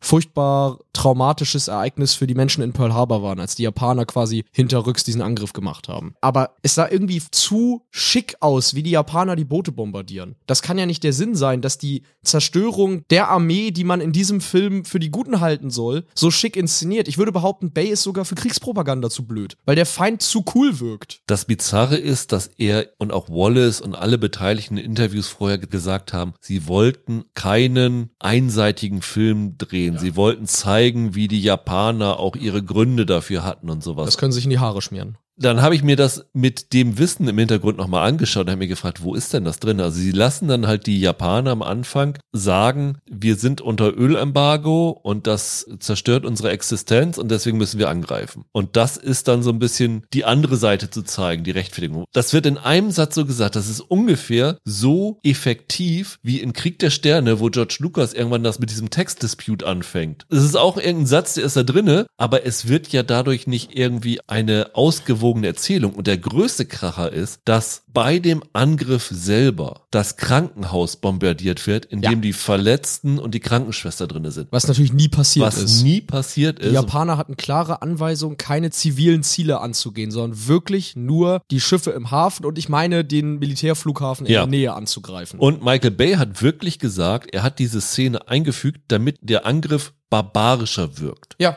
Gleichzeitig haben die Amerikaner später Atombomben auf Hiroshima und Nagasaki geworfen, was natürlich nicht auf militärische Ziele begrenzt gewesen ist. Und das ist dann schon Ja. ein bisschen schwierig. Also Randall Wallace hat gesagt, er wollte nicht mit Nagasaki aufhören, sondern er hatte dann diese, diese Doolittle Raid gefunden und fand das irgendwie ganz toll. Aber das ist schon unschön. So schlimm wie Pearl Harbor gewesen ist, das muss man auch sagen. in der echten Doolittle Raid sind unter anderem zivile Opfer getroffen worden, was der Film gekonnt ausspart. Bei Pearl Harbor denken sie sich welche aus, bei der Doolittle Raid verschweigen sie es. Es gibt diese furchtbare Szene, in der Präsident Roosevelt, der eigentlich krank im Rollstuhl sitzt, aufsteht. Ja, ja. Als es irgendwie heißt, das ist nicht möglich, Mr. President, steht er dann quasi auf und sagt, sagen Sie mir nicht, was unmöglich wäre oder irgendwie so. Was riesiger Unsinn ist. Der General Yamamoto, der darf dann da einmal irgendwie traurig sagen, ja, jetzt haben wir nur einen schlafenden Hund geweckt oder so, sagt er da irgendwie. So nach dem Motto, die Amis werden jetzt stärker zurückkommen. Die Japaner sind hier am Ende böse, hinterhältige, Krieger, die die armen USA überfallen haben und dann gerechtermaßen einen auf den Deckel bekommen haben. Wenn du die dafür. japanischen Figuren siehst, die sitzen immer nur vor irgendwelchen japanischen Flaggen oder irgendwelchen Modellen von Kriegskonstellationen. Die sind nicht gesichtslos, aber im Grunde, wie sie gezeigt werden, sind sie doch gesichtslose Ja. Bösewichte. Und das ist echt schlecht. Und das ist halt eine typische Michael Bay Patriotismusgeschichte. Er hat hier auch wieder zwei, dreimal die Flagge, die da durchs, durchs Ja. Bild weht und sowas alles. Und ich finde, der größte Unterschied zwischen Titanic und Pearl Harbor ist für mich die Musik Okay. die Musik von Hans Zimmer in Pearl Harbor Ja. ist eine unfassbar soapige Patriotismusmucke, wo jedes Mal, wenn der irgendwie seinen Score anschwellt, könnte ich kotzen. Ich finde diese Musik in ihrer Stimmung so widerlich patriotisch, wie das rüberkommt. Und hingegen dieser Soundtrack von James Horner für Titanic, der ist so leicht, so fröhlich. Wenn der das erste Mal anschwillt, wenn die alte Rose mit dem Helikopter da ankommt. Oder eine der, der geilsten Szenen, die ich persönlich jemals im Kino gesehen habe, der Start der Maschinen Ja. der Titanic Ja. mit diesem Soundtrack unten drunter. Ja. Das sagt für mich alles aus. Also die beiden Soundtracks miteinander vergleichen, kategorisiert die beiden Filme extrem gut. Hans Zimmer ist brachial und in your face und James Horner Ja. hat einen ehrlichen Sense of Wonder und dann aber auch einen Sense of Horror, wenn das Schiff untergeht. Es gibt auf diesem Soundtrack ein Stück, das heißt Death of Titanic. Das geht ungefähr zehn Minuten und spielt immer mal wieder, während das Schiff sinkt. Eines der tollsten Stücke Filmmusik, das je komponiert wurde. Ich finde, wie du, Horners Musik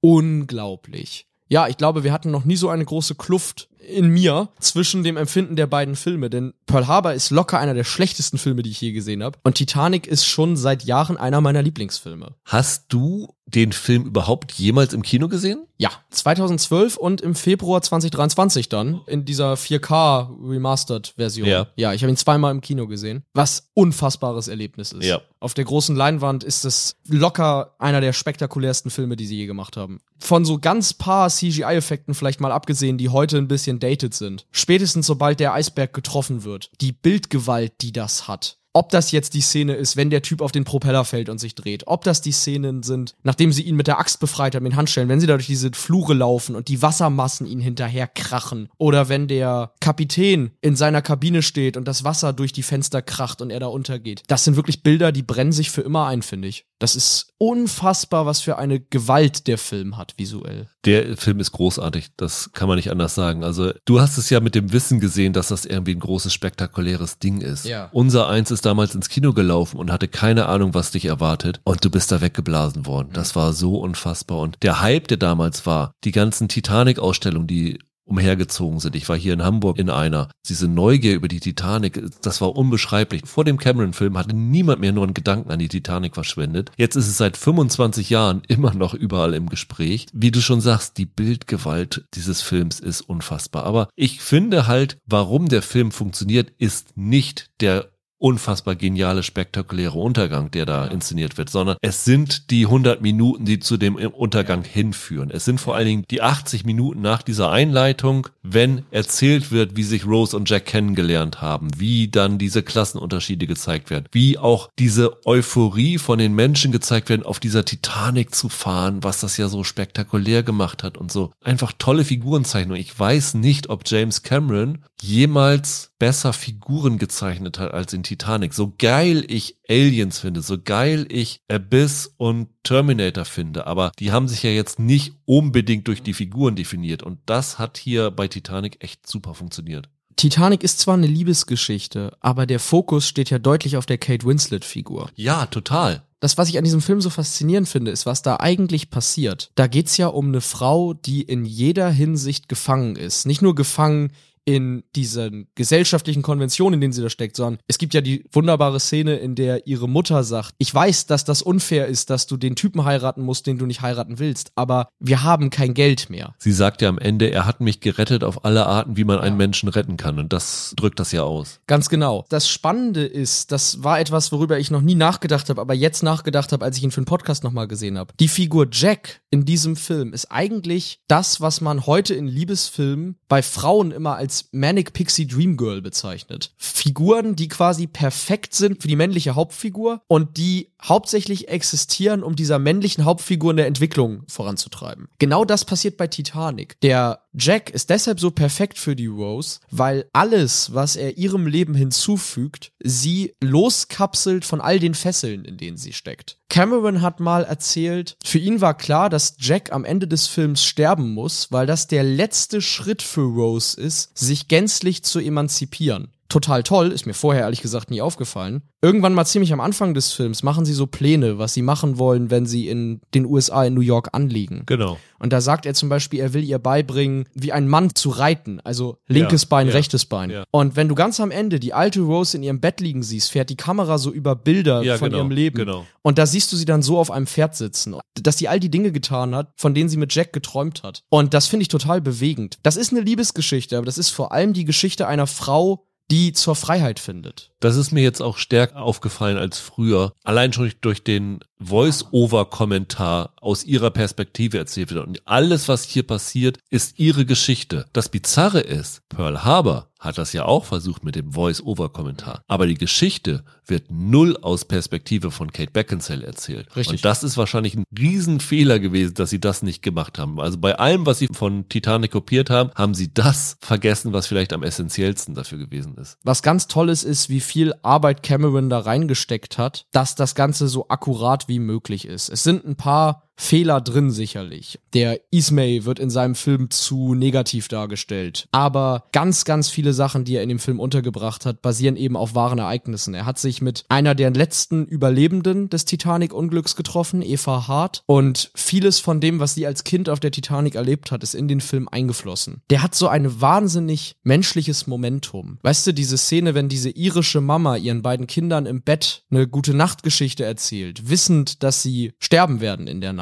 Die finde ich total bewegend und total ergreifend. Oder es gibt eine Szene, wo ein Mann sein Kind, sein kleines Mädchen ins Rettungsboot setzt und sagt, halt Mamas Hand und sei ein braves kleines Mädchen, es ist nur für kurze Zeit, ich komme dann nach wissentlich, dass er nicht nachkommen wird. Also ich glaube, dass Cameron, was er behauptet hat, dass er mit diesem Film auch all die Leute ehren wollte, die da untergegangen sind. Und ich finde, das merkt man dem Film an. Das Lustige ist, Michael Bay hat genau das gleiche erzählt. Die haben ja Überlebende von Pearl Harbor interviewt und sowas alles, ich glaube mehr als 70 Leute und haben dann ja auch versucht, deren Erlebnisse in diese Figuren einzubinden. Aber es wirkt in dem Fall nur kalkuliert. Ja. Das war für die irgendwie nur, ah, das ist ja eine coole Anekdote, die wir in den Film einbauen können. Nicht so, wir wollen euch irgendwie würdigen damit. Also ist schon irgendwie bizarr. Was mir nie so positiv aufgefallen ist wie jetzt und wofür ich den Film jetzt wirklich liebe, ist, das ist ein Film über Erinnerungen und dass man immer schnell die einzelnen Schicksale vergisst, die sich da abgespielt haben. Und da hat der Film eine ganz tolle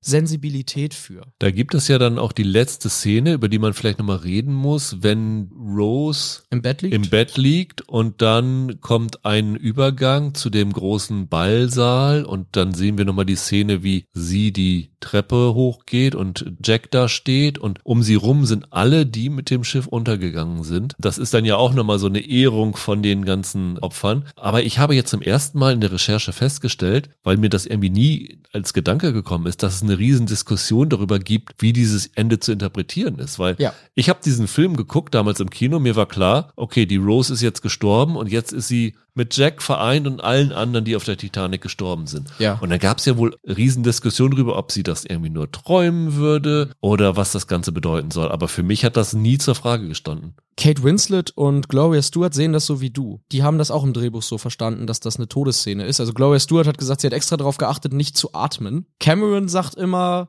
dass er nicht verraten will, ob es wirklich so gemeint war. Man kann das Originalskript im Internet lesen und da wird es tatsächlich offen gelassen. Da schreibt er, sie liegt da und dann driften wir ab und fahren in ihre Traumwelt hinein oder in etwas völlig anderes. So hat er es da reingeschrieben. Okay, also es ja. ist bewusst offen gelassen. Es gibt da diese Reddit-Theorie oder nicht Theorie, aber denen ist aufgefallen, dass das Kleid, das die Rose dort Ja. trägt, das gleiche Kleid ist, was sie in der Szene im Film vorher trägt, nur nicht in Rot, sondern jetzt in Weiß. Aha. Aber sonst ist es das identische Kleid und das wird auch als Argument dafür eingebracht, dass sie halt tot verstorben ist. Genau. Also es macht für für mich eigentlich auch inhaltlich am meisten Sinn. Warum sollen alle anderen, die in der Szene im Film vorher nicht dabei waren, um sie rumstehen ja. und sie begrüßen? Also das ist das Einzige, was Sinn macht. Ich habe die Szene, glaube ich, immer so verstanden, dass das die letzte große Würdigung ist an all die Personen, die auf diesem Schiff halt ihr Leben ja, gelassen haben. Ja. Das ist vielleicht ein bisschen sehr schmalzig, aber es ist ein wirklich schönes Ende, wenn sie sich dann nochmal küssen und im Hintergrund alle ihnen applaudieren und ich fand das immer sehr schön. Mir hat das immer gut gefallen. Ich muss auch sagen,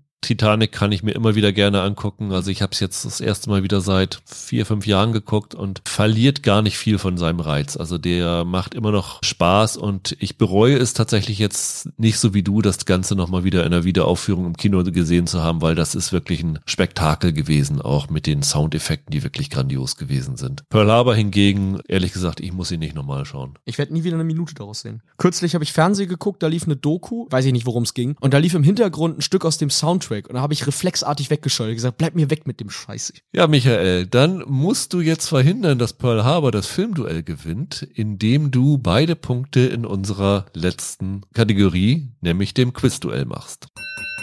Ja, dann fang du doch mal an. Das läuft ja so bei Quizduell am Ende, dass wir uns gegenseitig eine Frage zu dem Film stellen, zu dem derjenige recherchiert hat. Genau, ich stelle dir eine Frage zu Titanic und du mir eine zu Pearl Harbor. Ja, dann fang du doch tatsächlich mal an. Du hast mir schon drei weggenommen, die ich eigentlich wollte, aber ich habe mir noch zwei Sachen gelassen, weil ich glaube, eine Sache, die du einfach nicht recherchiert hast, die ich dir jetzt einfach stellen kann, ist folgendes. Welcher Film hat in den USA denn Titanic nach 15 Wochen von der Nummer 1 verdrängt? Das habe ich zwar in der Recherche gelesen, ich habe es mir eigentlich auch aufgeschrieben. Aber das habe ich irgendwann rausgekürzt, weil ich zu viel an Zeug hatte. Das weiß ich leider nicht mehr. Oh Gott, jetzt gibst du tatsächlich Pearl Harbor den Sieg über Titanic. Ich weiß das nicht mehr. Was war das denn? Es war Lost in Space. Ja, ja. Joey Tribbiani aus Friends. Das ultra schlechte Remake, das ist tatsächlich am 5. April dann der erste Film gewesen, der mehr eingespielt hatte als Titanic und schenkt jetzt mir und Pearl Harbor den Sieg in diesem Filmduell. Aber möchtest du mir noch eine Frage zu Pearl Harbor stellen? Es gibt eine Sache, die hast du die ganze Zeit nicht erwähnt und ich bin mir sicher, die hast du extra nicht erwähnt, damit ich danach frage, also frage ich nicht danach. Du hast jetzt ein paar Mal diesen Monolog angesprochen von Kate Beckinsale, den am Ende des Films, den du so furchtbar findest. Ja.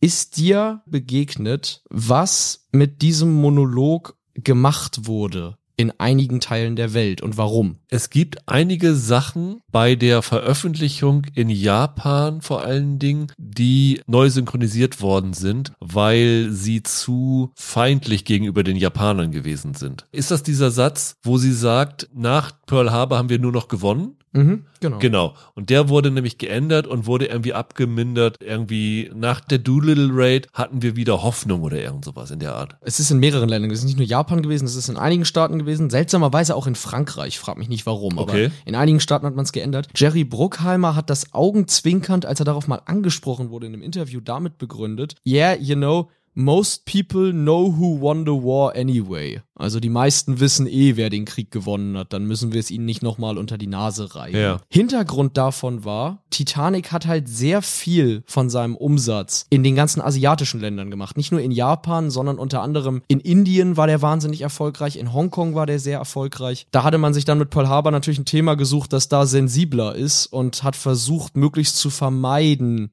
da Leuten auf den Schlips zu treten, ja. Ja, das wusste ich leider. Jetzt habe ich ja. tatsächlich mit 6 zu 3 Pearl Harbor siegreich ins ja. Ziel geleitet. Aber das ändert nichts daran, dass Titanic ein tausendmal besserer Film als diese unfassbar schlechte Pearl Harbor ist. Aber es war einfach ein Duell, das sich aufgedrängt hat. Deswegen mussten wir hier mal bei der Qualität eines der Filme Abstriche machen. Und manchmal ist es ja auch ganz schön, wenn man über einen Film redet, der vielleicht nicht ganz so gelungen ist. Ganz genau. Also unbedingt Titanic nochmal angucken. Das ist immer noch ein Meisterwerk und Pearl Harbor ist eine Romanze auf Neandertaler-Niveau. Die kann man ignorieren. Ja, in 14 Tagen bei unserem nächsten Filmduell haben wir zwei Filme, über die wir beide sehr, sehr schwärmen werden. Das weiß ich schon. Die gehören beide zu unseren absoluten Lieblingsfilmen. Das wird ein schönes Duell werden, das auch einen aktuellen Anlass hat. So viel verrate ich dann schon mal. Ja. Und wir hoffen natürlich, dass ihr in 14 Tagen wieder dabei seid bei unserem nächsten Filmduell. Bis dahin wünschen wir euch eine schöne Woche. Bleibt gesund. Macht's gut. Ciao, ciao. Ciao.